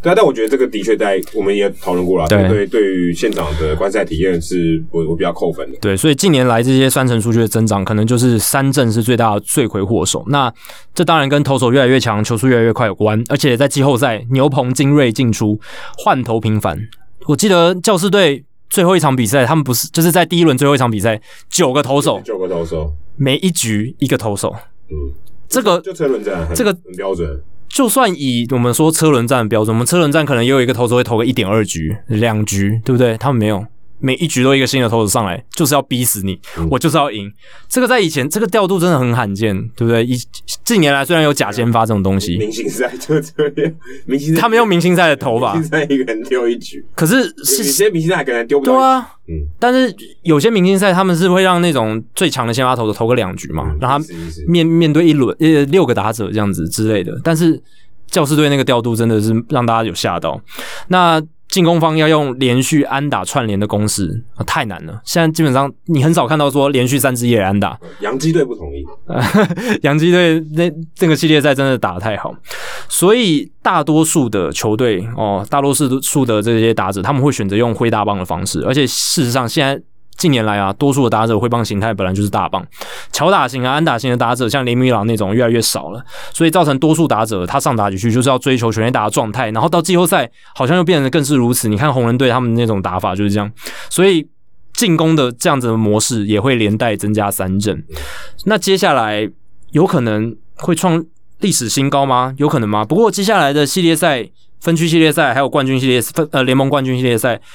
不管是五战三胜还是七战四胜，都没有休息日诶、欸对，在这个比赛系列战中间中间中间对休息日就连打五场，连打七场这样子，会不会减少三振？我欸觉得是有可能的，因为你就没有休兵日，你的投手的调度你要更加的谨慎，你不能说换投那么频繁对，，可能投手在累的情况下比较多了，对，安打可能就会变多，我觉得这是有可能发生的。然后一那连保送应该可能会变多诶、欸保送可能变多，对不对，因为对？投手可能疲劳的情况比较多。然后全垒打可能变多哎、，你看台湾就算中华职棒，一个礼拜七天打五场比赛，你有跟我说都受不了，对不对？嗯，对。更别说你一天都没有休息，你牛棚要烧这么多人，而且大家季后赛就更吃紧，所以大家可能牛棚的调度越越明快，嗯然后大家大家可能会更累，可能七场比赛上个五天六天，对啊，累死了。真的。所以接下来这个分区系列赛跟联盟冠军赛就很有趣了，我们就来继续观察这一个 TTO 保送三振全垒打这些数据到底会有什么样的变化。好，那数据单元结束之后，接下来就是人物来讲单元。那这一个礼拜的人物来讲，就跟 Bob Gibson 有些关联了。哎、等一下我们这次不能再忘了讲冷知识的解答，哦，对，不能再忘 了。人人物来讲之前，先解答冷知识。其实跟刚大家透露一下，就是上一集其实我们也也是有冷知识的，但是我们录的太嗨了，那个访谈太嗨，而且时间太长哦，最后我们就决定，呃，应该不是决定，就忘了这件事情。那后来我就把那个数据单元剪成，就是呃，不是，我就把冷知识单元剪成了数据单元这样子，数据单元的一部分。然后，那我来解答一下。那当时二两千年，呃，是 James Shields 是被呃，那时候当时还叫魔鬼鱼，坦巴湾魔鬼鱼的我后来想到了，是那个那个那个 Davis，Way Davis， Ray Davis 在那个包裹里面，然后那个包裹里面，他就是跟他一起被送到了皇家队没错，那时候换来了哦，这个我其实真的不知道，Patrick Leonard 这是小联盟的球员、嗯， m i k e Montgomery 小熊哦队，夺冠最后一球他投的哇哦， ，Will Myers、Jake Odorizzi 啊，在双城队的，现在其实也都还不错哦。然后呃，当时的光芒队啊又把 Ellie Johnson 送到了这个 Ellie Johnson 送到了皇家队，当把这个当做最后一块拼图送完。所以刚刚这些人其实都有在这个交易的包裹里面。那 James Shields 其实在当时两千年是被坦帕湾那时候还叫魔鬼鱼队在第十六轮选走，所以其实轮次也还蛮后面的，他能投出这样的成绩，算是蛮蛮罕见的。然后在二零一六年的时候，刚刚有提到说他又被在二零一六年的时候，James Shields 又被教士队送到白袜队去换了 Fernando Tatis Jr.，另外一个人是谁呢？是叫 Eric Johnson，嗯，你应该没什么印象，没什么印象因为因为我也没什么印象。对，但他有上过大联盟，所以这就是这一题的答案。那你想想，James Shields 其实对于教师队来讲也是功德圆满嗯，哦，他把 Will Myers 啊、但 Will Myers 又不是因为他来到了教师队，但 Will Myers 的生命中有 James Shields，对不对？然后 Tatis Junior 的 生命中也有 James Shields，所以他那场比赛 James Shields 贡献了四支全垒打，对啊，虽然 James Shields 他在教师队的表现不是很好哦，就是很而且普他通他，在教师队最尴尬的一幕就是被 b a t o l o Colon 打了一支全垒打，没错。那时候他穿的教师队的球衣。但这是是他人生史上最大的污点。但是能交易到这个 Fernando Tatis Jr. 真的是算是挽回了他在教师队没比较没有贡献的那几年哦。对，我记得当时就是他已经被打了，才被交易到白袜队，嗯，所以对啊，所以还算蛮特别。真的，好，那回到人物我来讲，那这一集呢，我要来讲的是刚刚 Jackie 有提到，因为我们把这个顺序换了一下。那这一集我要来讲的是跟 Bob Gibson 有关的人物。那刚好 Jackie 啊、也播了他的大联盟初登版，那我们来聊一下跟 Bob Gibson 有关的主播。那其实 Bob Gibson 他不止球打得好，他其实也做过球评，很蛮短暂的。嗯他当时呢，第一个搭配的主播叫做 Steve Zabriskie。那他当时其实是在 E ESPN，在一九九零年这一年啊，他在 ESPN 的全国转播里面，他们专专门负责周三晚间的比赛，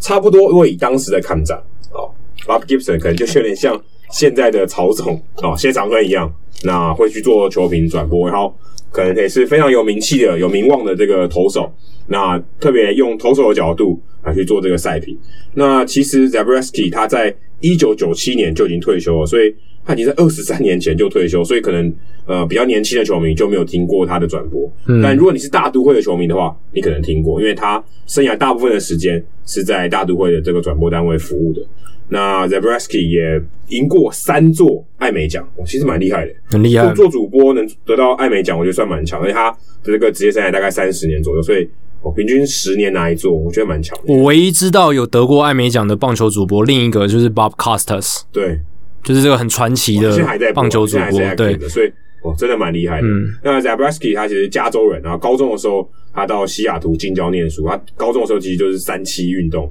那会打美式足球、棒球、田径，哦，还不止三期了，四期还有脚力，那是校队的跑锋，也是外野手，他身材很高大，六尺四。